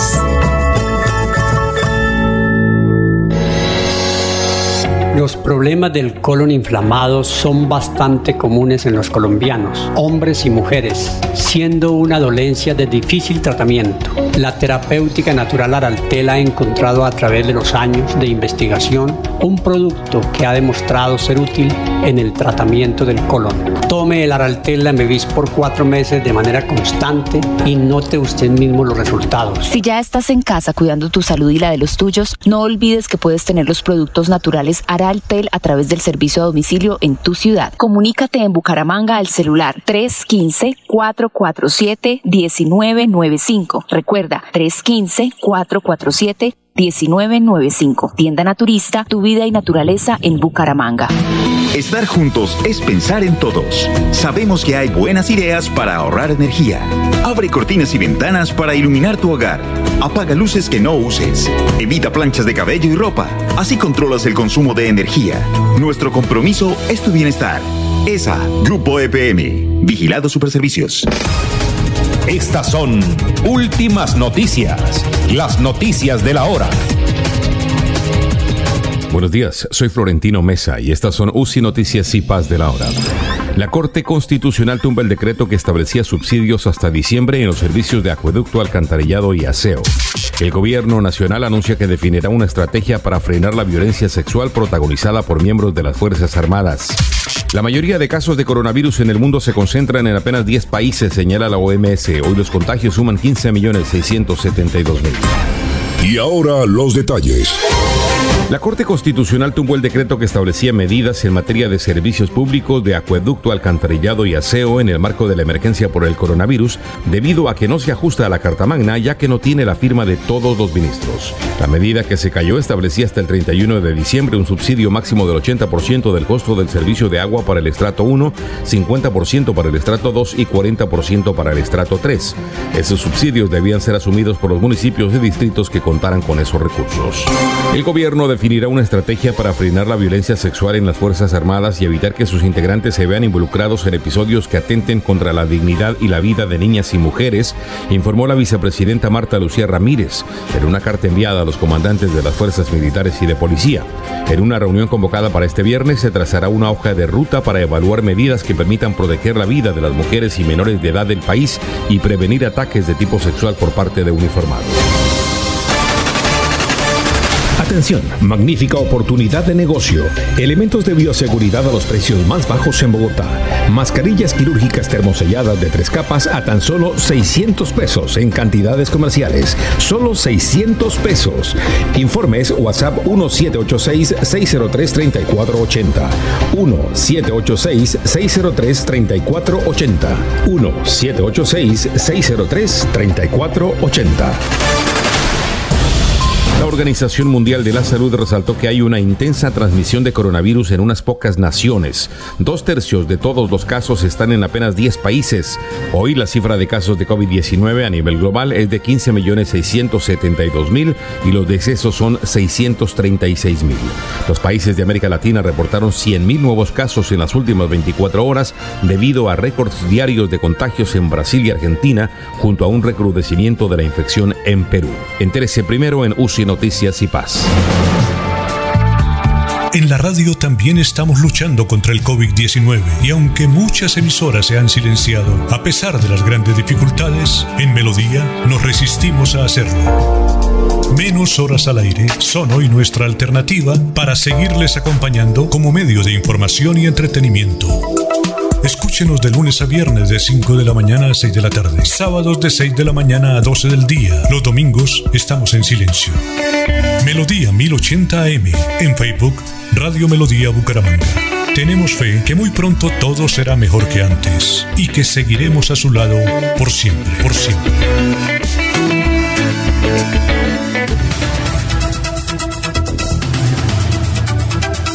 Bueno, ya son las 7 de la mañana, 8 minutos, 7 y 8 minutos. Eh, la alcaldía de Bucaramanga con sus entidades de salud, la Secretaría de Salud y el ISABU, están en una campaña de entregarle cosas positivas eh, a la gente que está confinada allá en sus casas. Tenemos en comunicación a la psicóloga, la doctora Milena Abril. Doctora, tenga usted muy buenos días. Le saludamos aquí en Radio Melodía. Muy buenos días a todos nuestros oyentes. Muchísimas gracias por la invitación y a ti por este espacio que nos brinda para comunicarles a la comunidad lo que estamos haciendo actualmente. ¿Y qué están haciendo actualmente? Bueno, cuidar nuestra salud eh, por motivo de enfermedad COVID-19 eh, nos obliga a aislarnos de la cotidianidad diaria que ejerce cada persona en su diario vivir, ¿cierto? Sin embargo, esto puede afectar la salud mental del ser humano. Por esto, desde la Secretaría de Salud de Bucaramanga, el Instituto de Salud de Bucaramanga y Plan de Intervenciones Colectivas, venimos desarrollando estrategias asertivas en temas relacionados al manejo de emociones y sana convivencia. Por eso es importante tener en cuenta las siguientes recomendaciones para que desde casa la apliquemos y aprendamos a identificar si necesitamos de pronto un acompañamiento profesional. Entonces, es importante que mantengamos pues una comunicación permanente con nuestros seres queridos, eh, eh, informarnos en fuentes confiables sin generar cargas de contenidos, ya que pues eso nos altera un poco los pensamientos cotidianos que adquirimos cada ser humano. Es importante también que nos reorganicemos entre familias para el cuidado del hogar, evitando pues que nos haya una sobrecarga a una sola persona. Eh, también importantísimo fortalecer los lazos de amor, cariño, comunicación entre los miembros de, nuestro hogar, ya que pues esto ayudará a mantener las emociones en control y evitamos de pronto factores de riesgo que se puedan presentar a futuro. Por esto quiero recomendarles que desde la alcaldía de Bucaramanga eh, hemos habilitado dos líneas telefónicas de orientación e información para que ustedes, queridos oyentes, se comuniquen con nosotros y puedan tener un acompañamiento óptimo eh, y un seguimiento eh, en cada uno de sus casos. Los números son 320-911-6755, 318-548-9317. La Alcaldía de Bucaramanga, el Plan de Intervenciones Colectivas y el Instituto de Salud está puertas abiertas a ustedes para que no duden en comunicarse con nosotros y recibir un acompañamiento y un seguimiento óptimo a cada uno de ustedes. Eh, eh, doctora, creo que el teléfono segundo es termina en, en 77 y no en 17. Yo tengo aquí 318 548 9377. ¿Usted cómo lo tiene? Es correcto. Es correcto, sí señor, 318-548-9377. Y la semana entrante, doctora, tenemos que recurrir a usted a ver si usted nos hace de, jurado, porque estamos haciendo el concurso diciendo precisamente a la gente que cómo se le puede eh, decir a los niños y explicarle a los niños lo que está ocurriendo con esta pandemia. Entonces, eh, las personas pueden eh, enviar a este WhatsApp de Radio Melodía y la semana entrante a la mejor a las mejores respuestas las premiamos. Eh, mercado, un mercado grande, dada por la alcaldía de Bucaramanga, más un kit de salud. El teléfono, el WhatsApp que la gente puede enviar esos mensajes es al 300 714 97 78. ¿De acuerdo, doctora? Eh, sí, señor, sí, señor. La pregunta es eh, ¿cómo podemos explicarle a nuestros hijos, por medio de qué metodologías podemos explicarle a nuestros hijos lo que está pasando actualmente referente al COVID? Ahí les voy a, dar unos tips por medio de los juegos y por medio de la lectura, para que lo tengan muy en cuenta para la respuesta. Ah, bueno, doctor, entonces eh, nos vemos la semana entrante. Muchas gracias. Sí, señor, a ti muchas gracias por este espacio. Bueno, son las 7 de la mañana, 13 minutos, estamos hablando con la psicóloga Milena Abril. Seguimos con las noticias. Alguien quería, alguien como que quería hacer un comentario, lo veo usted, doctor Julio, luego de eh, saborear ese exquisito producto enviado por la familia de Nairo Quintana. ¿Cuál, ¿Cuál es el comentario que usted quiere señalar? Eh, ¿Ah? Sí, no, no, no, si quieren llegar unas peras allá del Alto del Sote. ¿Se llama así? ¿Allá donde vive el Alto de qué? El Alto del Sote, es el, eh, el Sote es el punto donde comienza la bajada de Tunja. Eso está aproximadamente a, unos 12, 15 kilómetros de, de, Tunja. Es un punto famoso en las carreras de ciclas porque tradicionalmente es lo que llamamos premio de montaña. Y ahí era donde entrenaba Nairo, ¿cierto? Nairo, claro, ahí se hizo Nairo como ciclista, por supuesto. Bueno, porque Convita, eso está entre Convita y Tunja. ¿no? No, entonces que quería, quería referirme eh, un tanto a la noticia de Florentino sobre la declaratoria de inexequibilidad de la Corte a uno de los tantos decretos que el presidente de la República ha dictado en, en este proceso de la pandemia. Es increíble, Alfonso, absolutamente increíble, inexplicable que el gobierno cometa una omisión tan elemental, tan primaria, como es la de saber que todos los decretos legislativos, los decretos que desarrollan los estados de excepción, deben llevar la firma del presidente y todos los ministros. Es increíble, inconcebible, no nos cabe cómo los asesores jurídicos del presidente de la República, porque en esto no puedo para el presidente, sus asesores jurídicos omiten una formalidad tan elemental que cualquier niño de primaria perfectamente la entiende cuando lee el artículo 214 de la Constitución y que le envíen para control de constitucionalidad a la Corte un decreto omitiendo el requisito de la firma de todos los ministros que entiendo por la noticia es la circunstancia por la que la Corte declara la inexequibilidad de ese decreto legislativo. Es decir, yo me resisto a creer que no es por falta de de conocimiento de la norma, ni, por falta de pericia jurídica, digámoslo así, es increíble esa, esa omisión. Y aquí sí pienso, como, como diría mi admirado y siempre bien apreciado amigo Mario Volarte Peralta, el gobierno tiene dentro de sus asesores jurídicos algún infiltrado. Ese es como manda una carta y no la firma, ¿no? Se olvidó firmarla. Pues, pues es que el requisito de validez, Alfonso, de los decretos, el requisito formal, el primero de los requisitos es que esos decretos estén firmados por el presidente y todos los ministros. ¿Cómo es que está bien que los ministros no lo lean, pero fírmenlo? Eso es lo menos que se puede esperar. Y lo segundo, Alfonso, que me quiero referir a propósito de la Corte Constitucional es que en las horas de la tarde del día de ayer renunció a la Corte el magistrado Carlos Bernal Pulido, magistrado que apenas tenía escasos tres años de estar en el ejercicio del cargo, según su carta de renuncia, eh, se debe a que acepta la designación de una eh, muy prestigiosa universidad de los Estados Unidos, donde va a eh, vincularse como docente universitario. Doctor Bernal Pulido, magistrado de formación filosófica conservadora, pero es uno de los magistrados tal vez de más alta formación académica, uno de los teóricos, digamos, más estructurados de lo que llamamos ahora el nuevo constitucionalismo. Le corresponderá al presidente de la República elaborar la terna que debe presentar al Senado de la República para proveer el reemplazo del magistrado Bernal Pulido.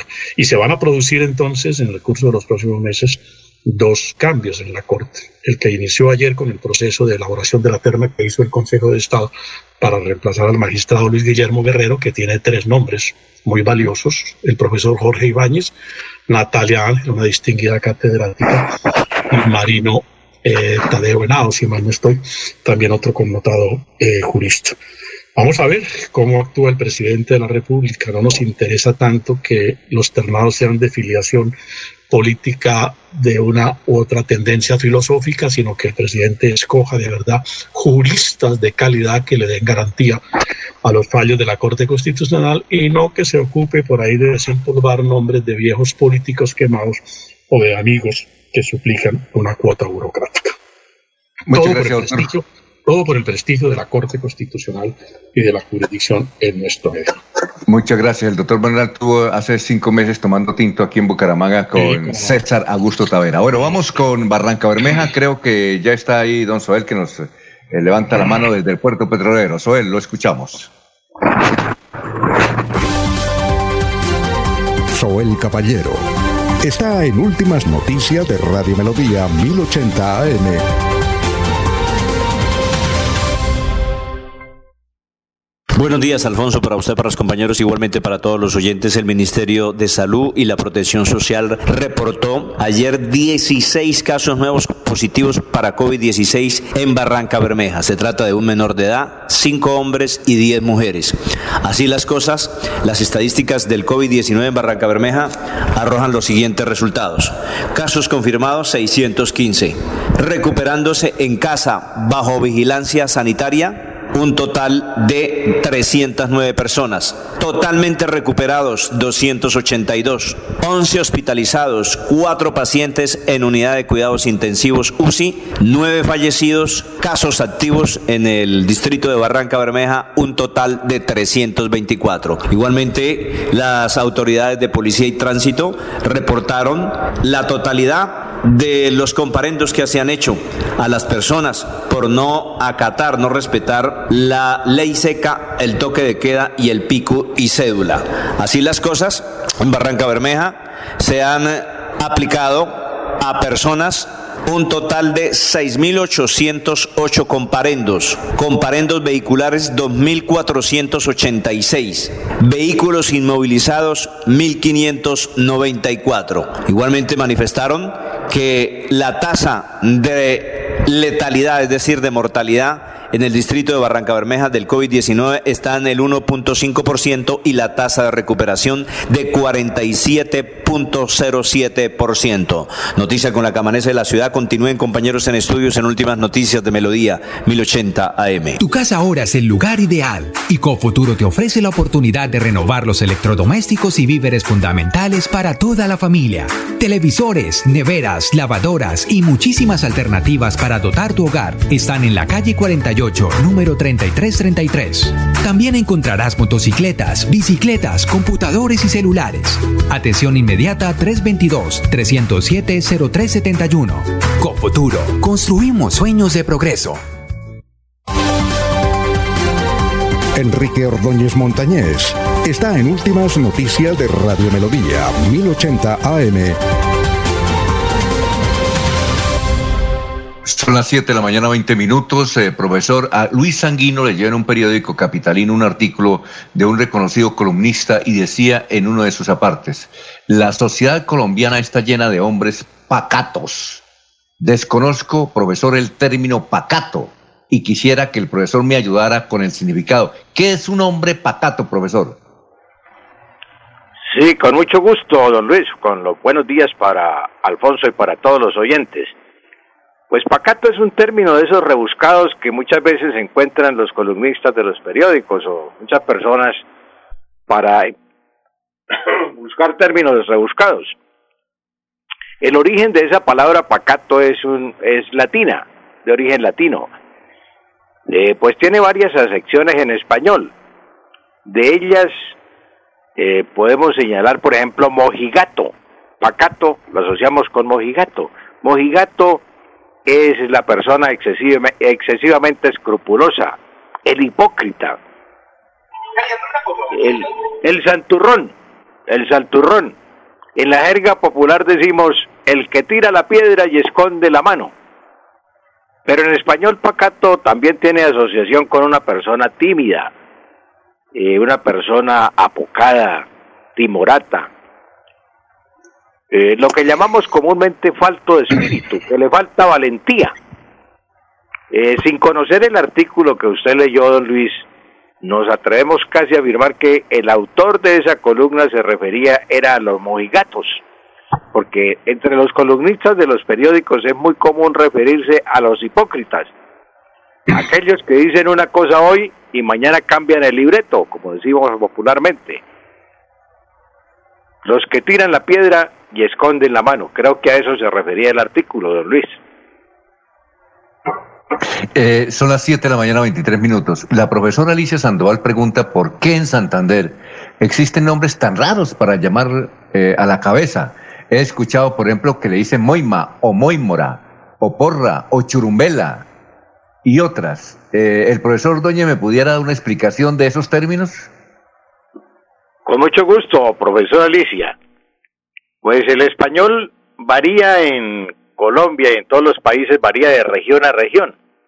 Si nos vamos a la costa encontramos una cantidad de términos que no los utilizamos aquí en Santander. Lo mismo si nos vamos para Nariño encontramos una, una serie de términos que se utilizan allá y que no los utilizamos nosotros.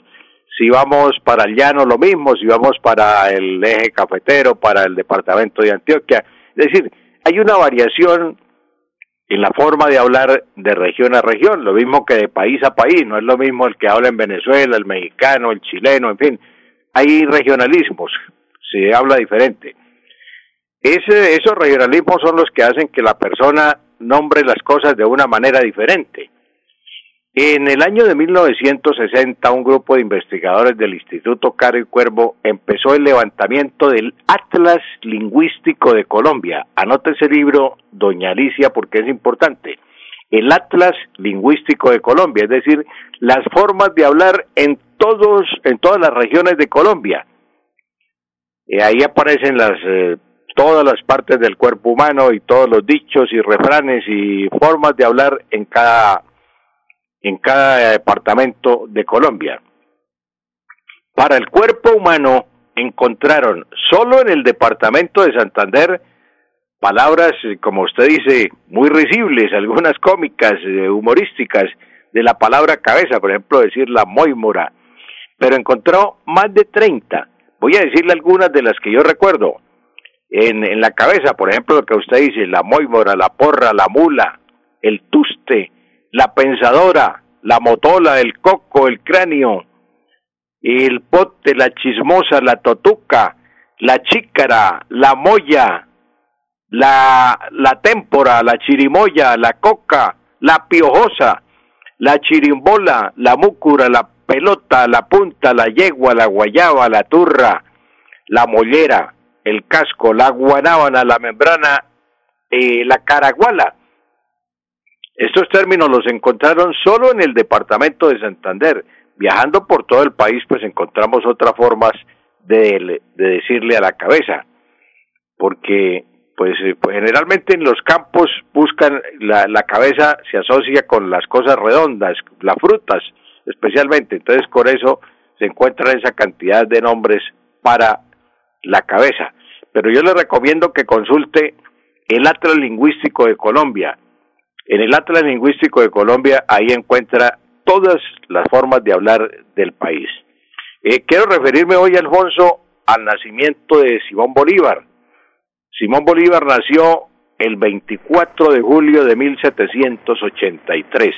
Bolívar, el hombre de las dificultades. Y quiero recomendarles un libro muy importante para que lo lean.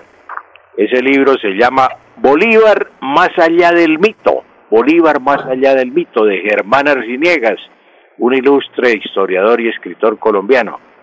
Cuando Germán Arciniegas escribió el libro Bolívar más allá del mito, se le vinieron encima todos los escritores de los periódicos y las revistas venezolanas. Entre ellos recuerdo a un señor Siliberto Oropesa, que era de la revista Élite de Caracas, y le dijo, los colombianos odian a Bolívar, los colombianos odian a Bolívar, porque ahí presentaba el Bolívar desnudo, como es Bolívar realmente, o como fue Bolívar. Bolívar fue un hombre de las dificultades, pero tuvo cualidades y tuvo efectos, tuvo errores. Entonces, el Germán Arciniegas lo pinta muy bien en ese libro. Hay que buscarlo, hay que leerlo. En memoria de Simón Bolívar, hoy 24 de julio. Bolívar más allá del mito. Bolívar más allá del mito, Alfonso. Profesor, muchas gracias y que pase un buen fin de semana. Nos vemos el lunes. Con mucho gusto, Alfonso. Feliz día para todos y feliz fin de semana.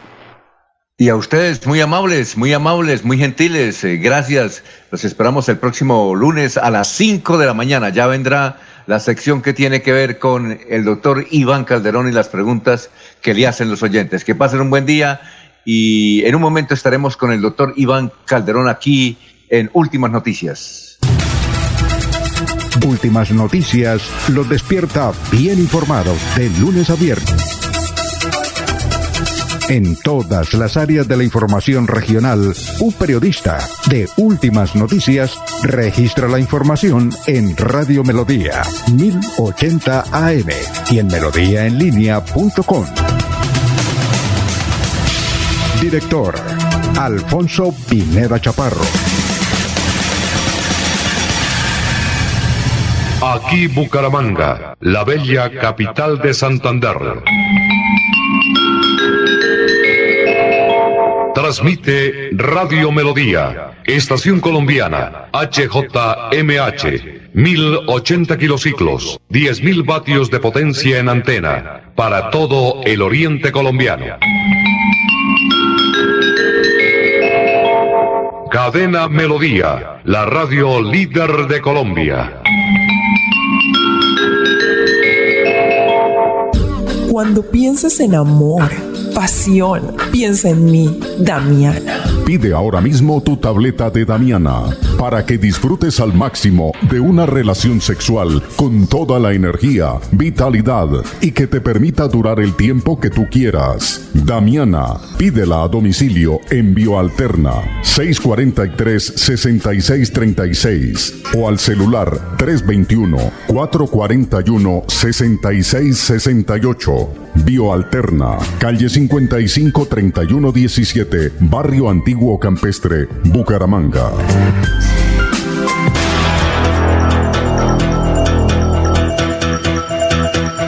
Radio Melodía, la que manda en sintonía.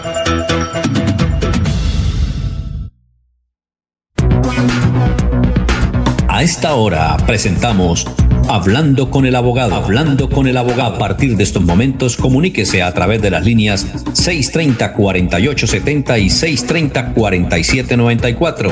Reciba toda la información y asesoría para sus problemas jurídicos con la dirección del doctor Iván Darío Calderón, abogado egresado de la Universidad Industrial de Santander con especialización en Derecho Comercial. Sean todos bienvenidos. Bueno, doctor Iván Calderón, hoy es viernes, ¿cómo se encuentra? Tenga usted muy, pero muy buenos días. ¿Cómo está? Hola, muy buenos días, Alfonso. Eh, espero que esté bien. Un saludo muy especial a todos los oyentes que hasta ahora están sintonizados con Radio Melodía en este programa. Eh, nada, muy contento, esperando por este fin de semana para adelantar muchas cosas y retomar la semana que viene. Bueno, eh, ¿cuál es el tema de hoy? Y diciéndole a los oyentes que nos pueden marcar los teléfonos de Radio Melodía 630-4794, 630-4870. Y si no, eh, por el WhatsApp de Radio Melodía 300-714-9778.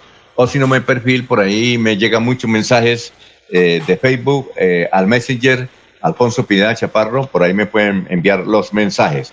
¿Cuál es el tema de hoy, doctor? Son las 7 de la mañana, 31 minutos. Bueno, eh, el tema de hoy, este, don Alfonso, tiene que ver directamente con qué se entiende por proceso ejecutivo, de qué se trata, qué términos hay y toda esa cuestión eh, que tiene que ver con ello. Es importante manifestarle a todos los oyentes que si a usted le deben dinero, que si usted tiene una letra y no, y no le han pagado, si usted firmó un contrato y tampoco le han cumplido, usted tiene la opción de recurrir a través del proceso ejecutivo para hacer exigibles sus obligaciones.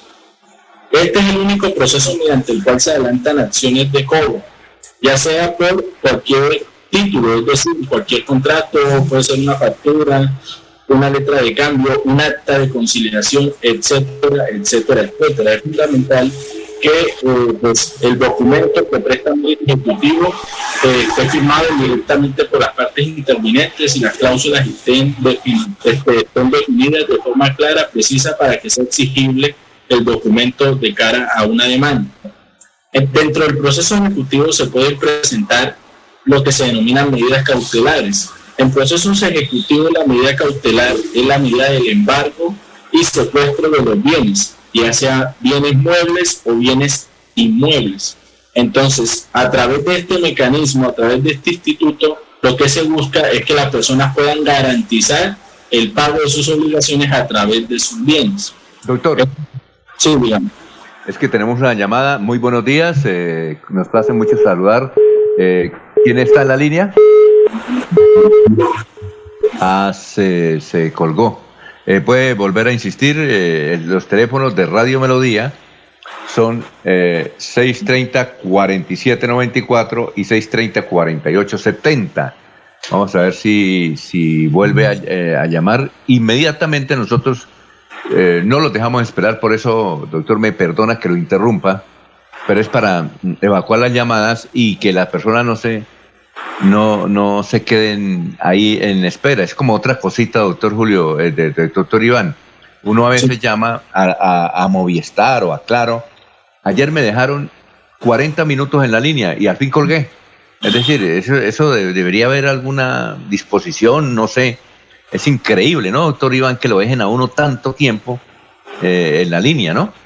Sí, ese tipo de cuestiones son, son muy comunes y desgraciadamente pues ahí hay una violación a los derechos de uno como consumidor, pero son de esas cuestiones que pasan por alto.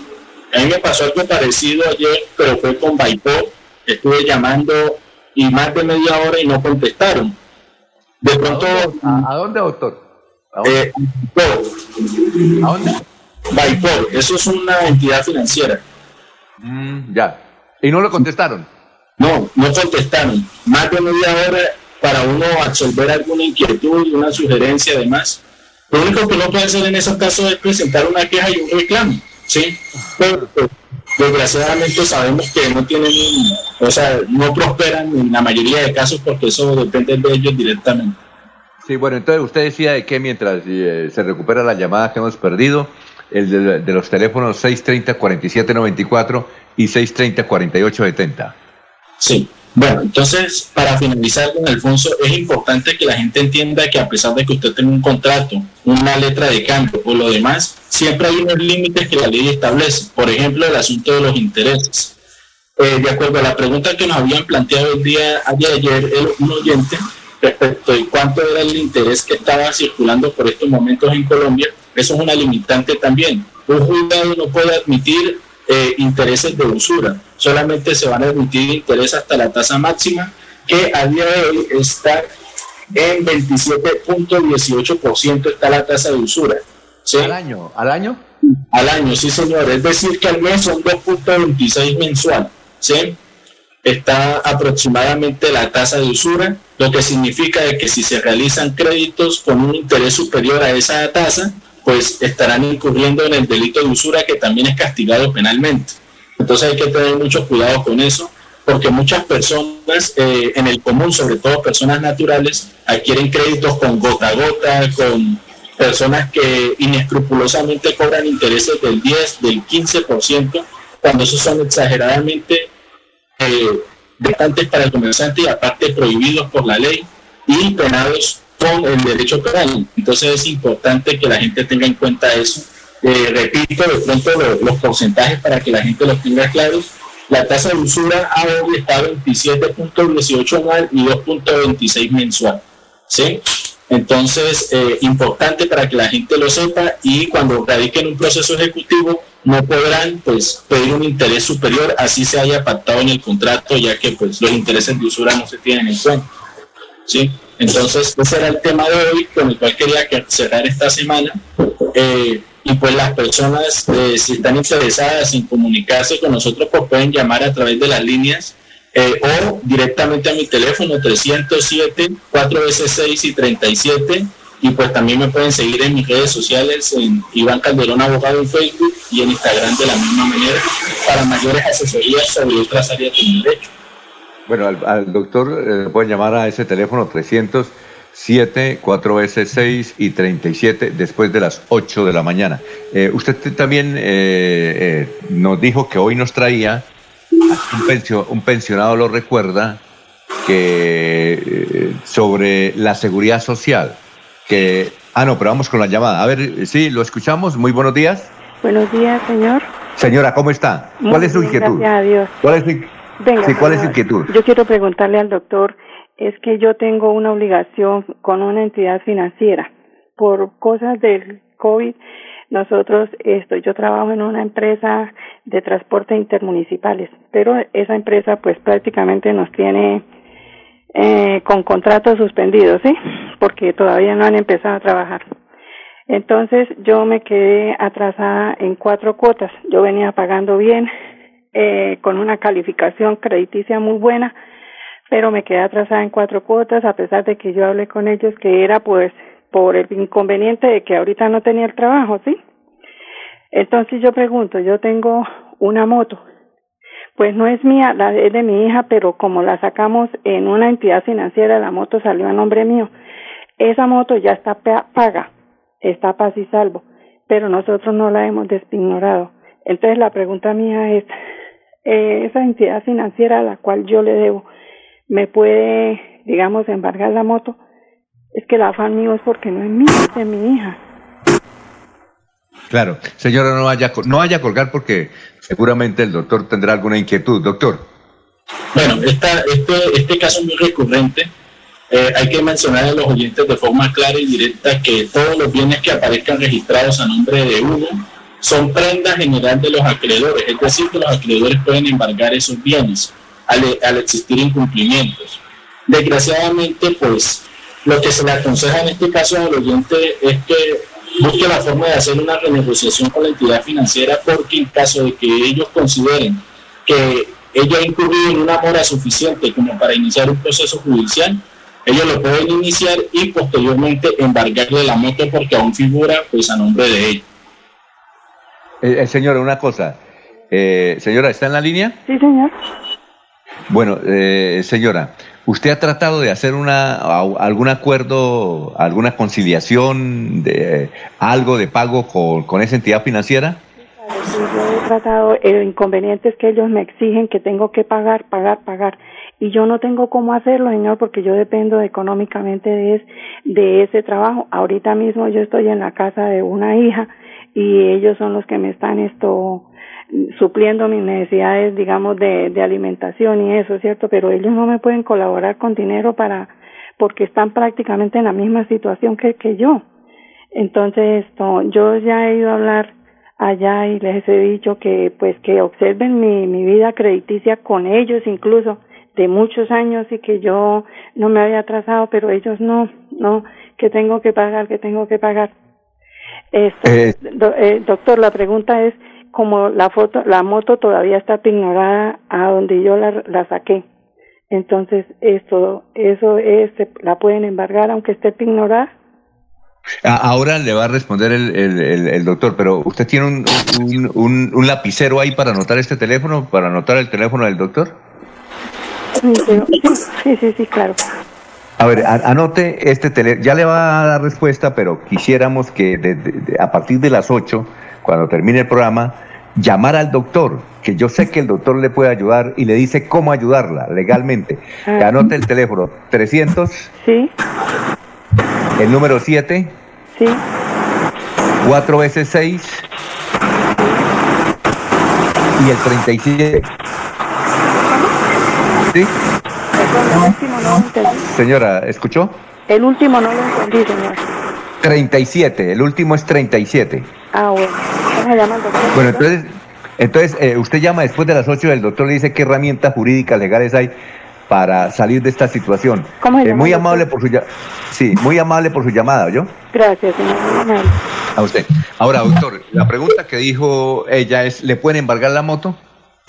Bueno, eh, la respuesta es que sí, ella le pueden embargar la moto.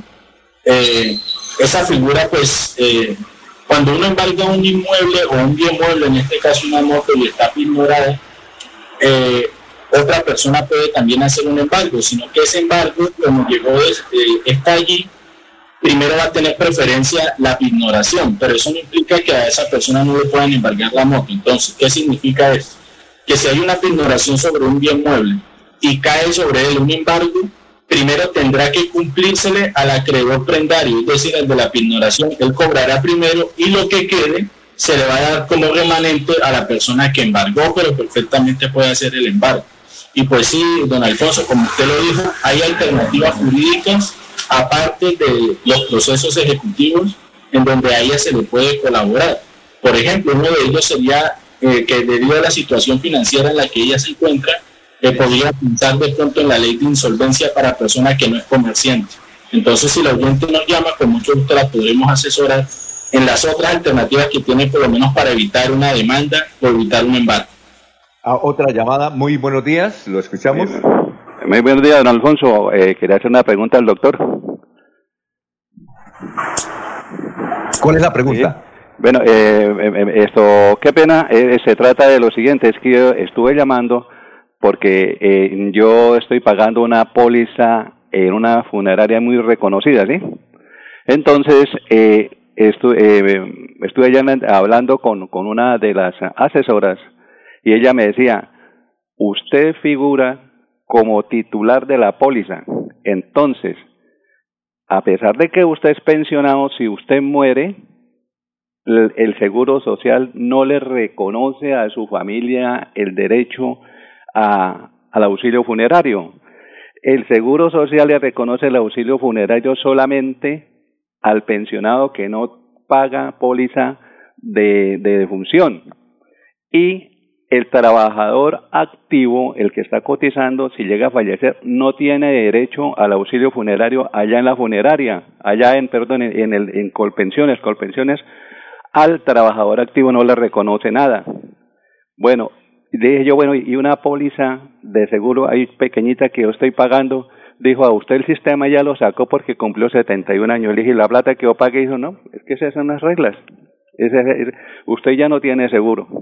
Ya el seguro ese que de un auxilio que le dan a su familia, en caso de que usted falleciera, usted lo pagó todo ese tiempo, pero como no se presentó el caso y usted cumplió 71 años, ya quedó por fuera, señor.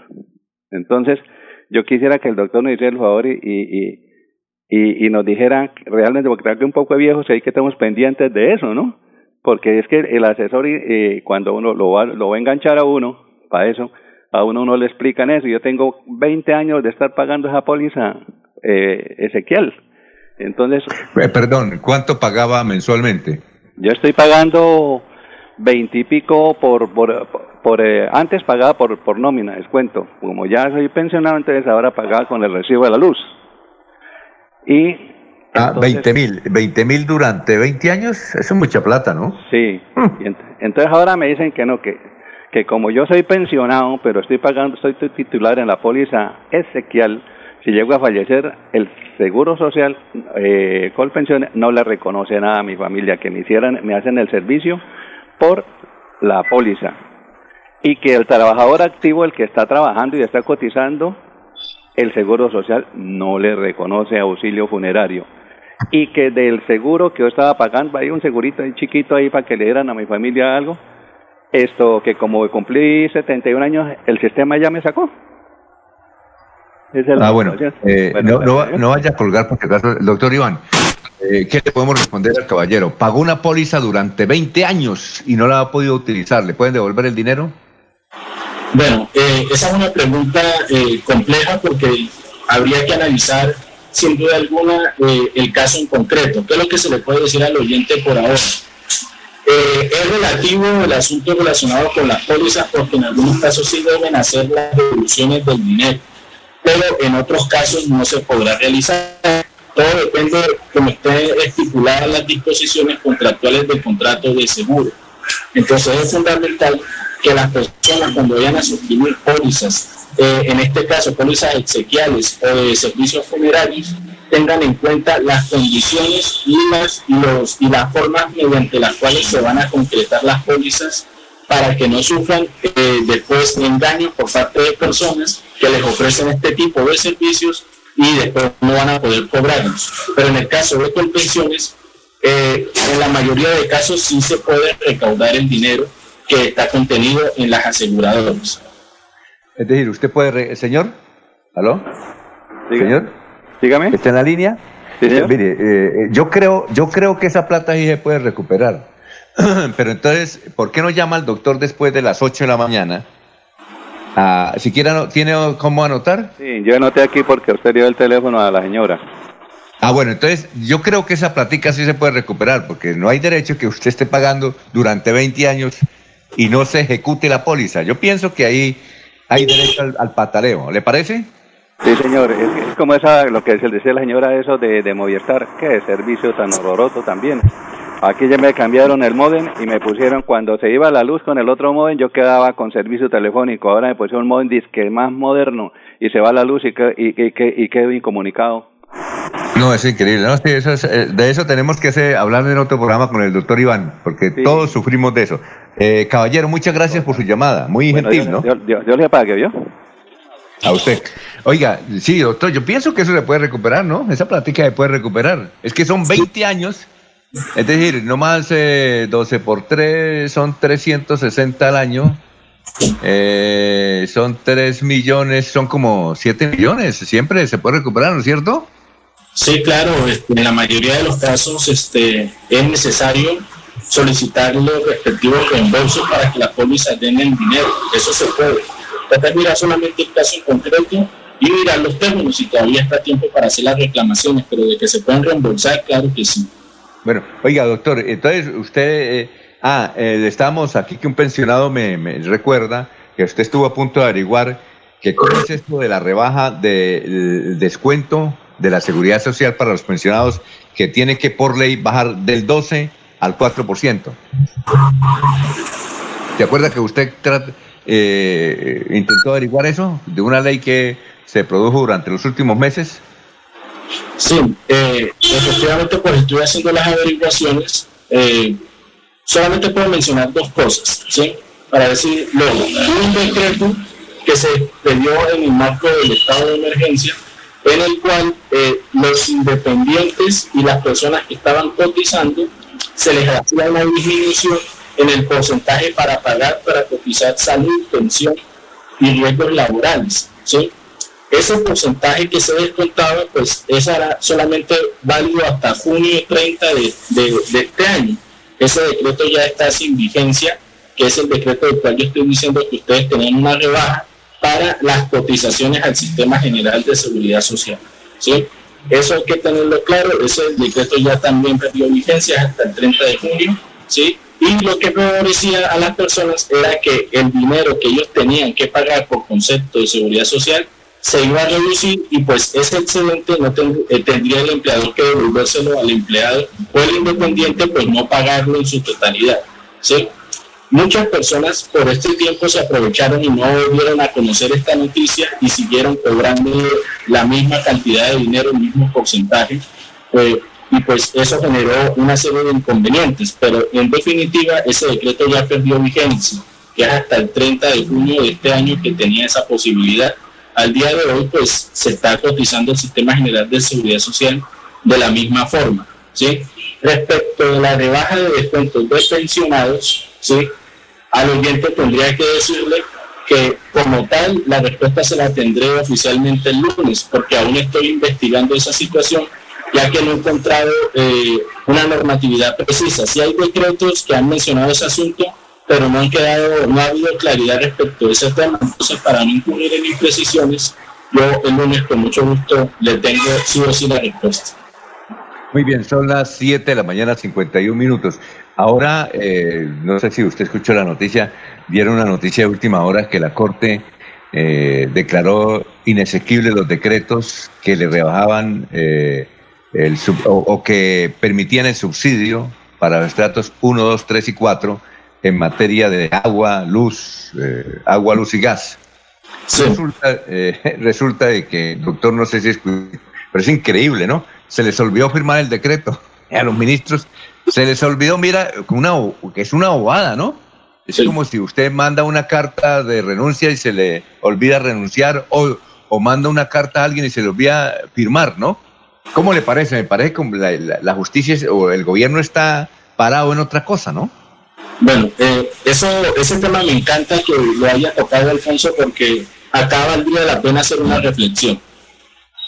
En materia judicial, hay claridad que uno debe cumplir con los requisitos. Uno de los requisitos obvios de cualquier estado de, emergencia o estado de excepción es que todos los decretos que se suscriban deben estar acompañados de la firma de todos los ministros eh, del gobierno. Al faltar una firma de esa, inmediatamente por vicio de forma, la Corte Constitucional se ve la obligación de declarar inexequible. La verdad, esto lo digo desde el punto de vista personal, eh, no me parece bien las maneras que el gobierno nacional a veces ha asumido. Me parece que esto que hizo la Corte Constitucional de no vez más, que ha habido ineficacia por parte de los asesores jurídicos, por parte de la Casa de Nariño, me parece una irresponsabilidad total que sabiendo la obligatoriedad que tienen de suscribir todos la firma, no lo hayan hecho. Me parece que ese acto hace cuenta de otras de las tantas anécdotas de este gobierno en sus en sus cuestiones inoportunas, en sus, en sus malas actuaciones y porque en última lo que hace es poner en riesgo el interés de la comunidad general, porque a mí me parecía ese un decreto muy, muy bueno, un decreto muy apropiado para las personas que se han visto afectadas económicamente en el marco de la pandemia y que por esos vicios de forma inadmisibles por parte del gobierno nacional eh, se echa a perder ese gran beneficio que para mí son de los pocos grandes beneficios que el gobierno aportó en el marco de este estado de emergencia. Eh, bueno, muchas gracias, doctor, por eh, haber estado hoy. Nos vemos el próximo lunes. Doctor, una cosita. Eh, un abogado nos escribe, dice que sobre la señora de la moto, para que, para que no se le embarguen, que no la saquen. ¿Sí me entiende? Porque la, pueden tener la pueden tener embargada, pero no, pero no le prohíben la movilización. Y lo otro es que eh, no saque la moto, que la tenga guardada mientras pase el asunto. Esa es una buena solución, ¿no? Sí, bueno, nosotros los abogados siempre eh, manifestamos eso a las personas diciéndole que si usted tiene un embargo, no saque la moto porque si la Policía Nacional eh, la detiene, pues lo más probable es que la moto se la lleven. Y sí, claro, esa es una de las recomendaciones que uno le da a las personas que saben que tienen bienes muebles embargados para que de pronto en un control de policía o cuestiones similares no le sea arrebatado su bien. Bien, eh, el doctor Iván, eh, Iván Calderón eh, tiene su teléfono que a, partir de ya lo pueden estar llamando al 307, es decir, el número 300, luego el 7, 4 veces 6 y el 37. Doctor Iván, muchas gracias, muy amable. Bueno, este, Alfonso, un placer nuevamente. Este, me despido de ustedes, que Dios los bendiga que les vaya bien y pues atiendo todas las llamadas que ustedes me propongan en privado ya ahorita después de las 8, resolviendo esos problemas jurídicos y nos vemos el lunes. Perfecto, son las 7 de la mañana, 55 minutos. Los invitamos a una próxima emisión de este su programa Hablando con el abogado. Hablando con el abogado. Comuníquese durante todo el día con el doctor Iván Darío Calderón al celular 300 766 6637 300 766 6637. Agende su cita y reciba la solución a su problema jurídico. Gracias por la sintonía.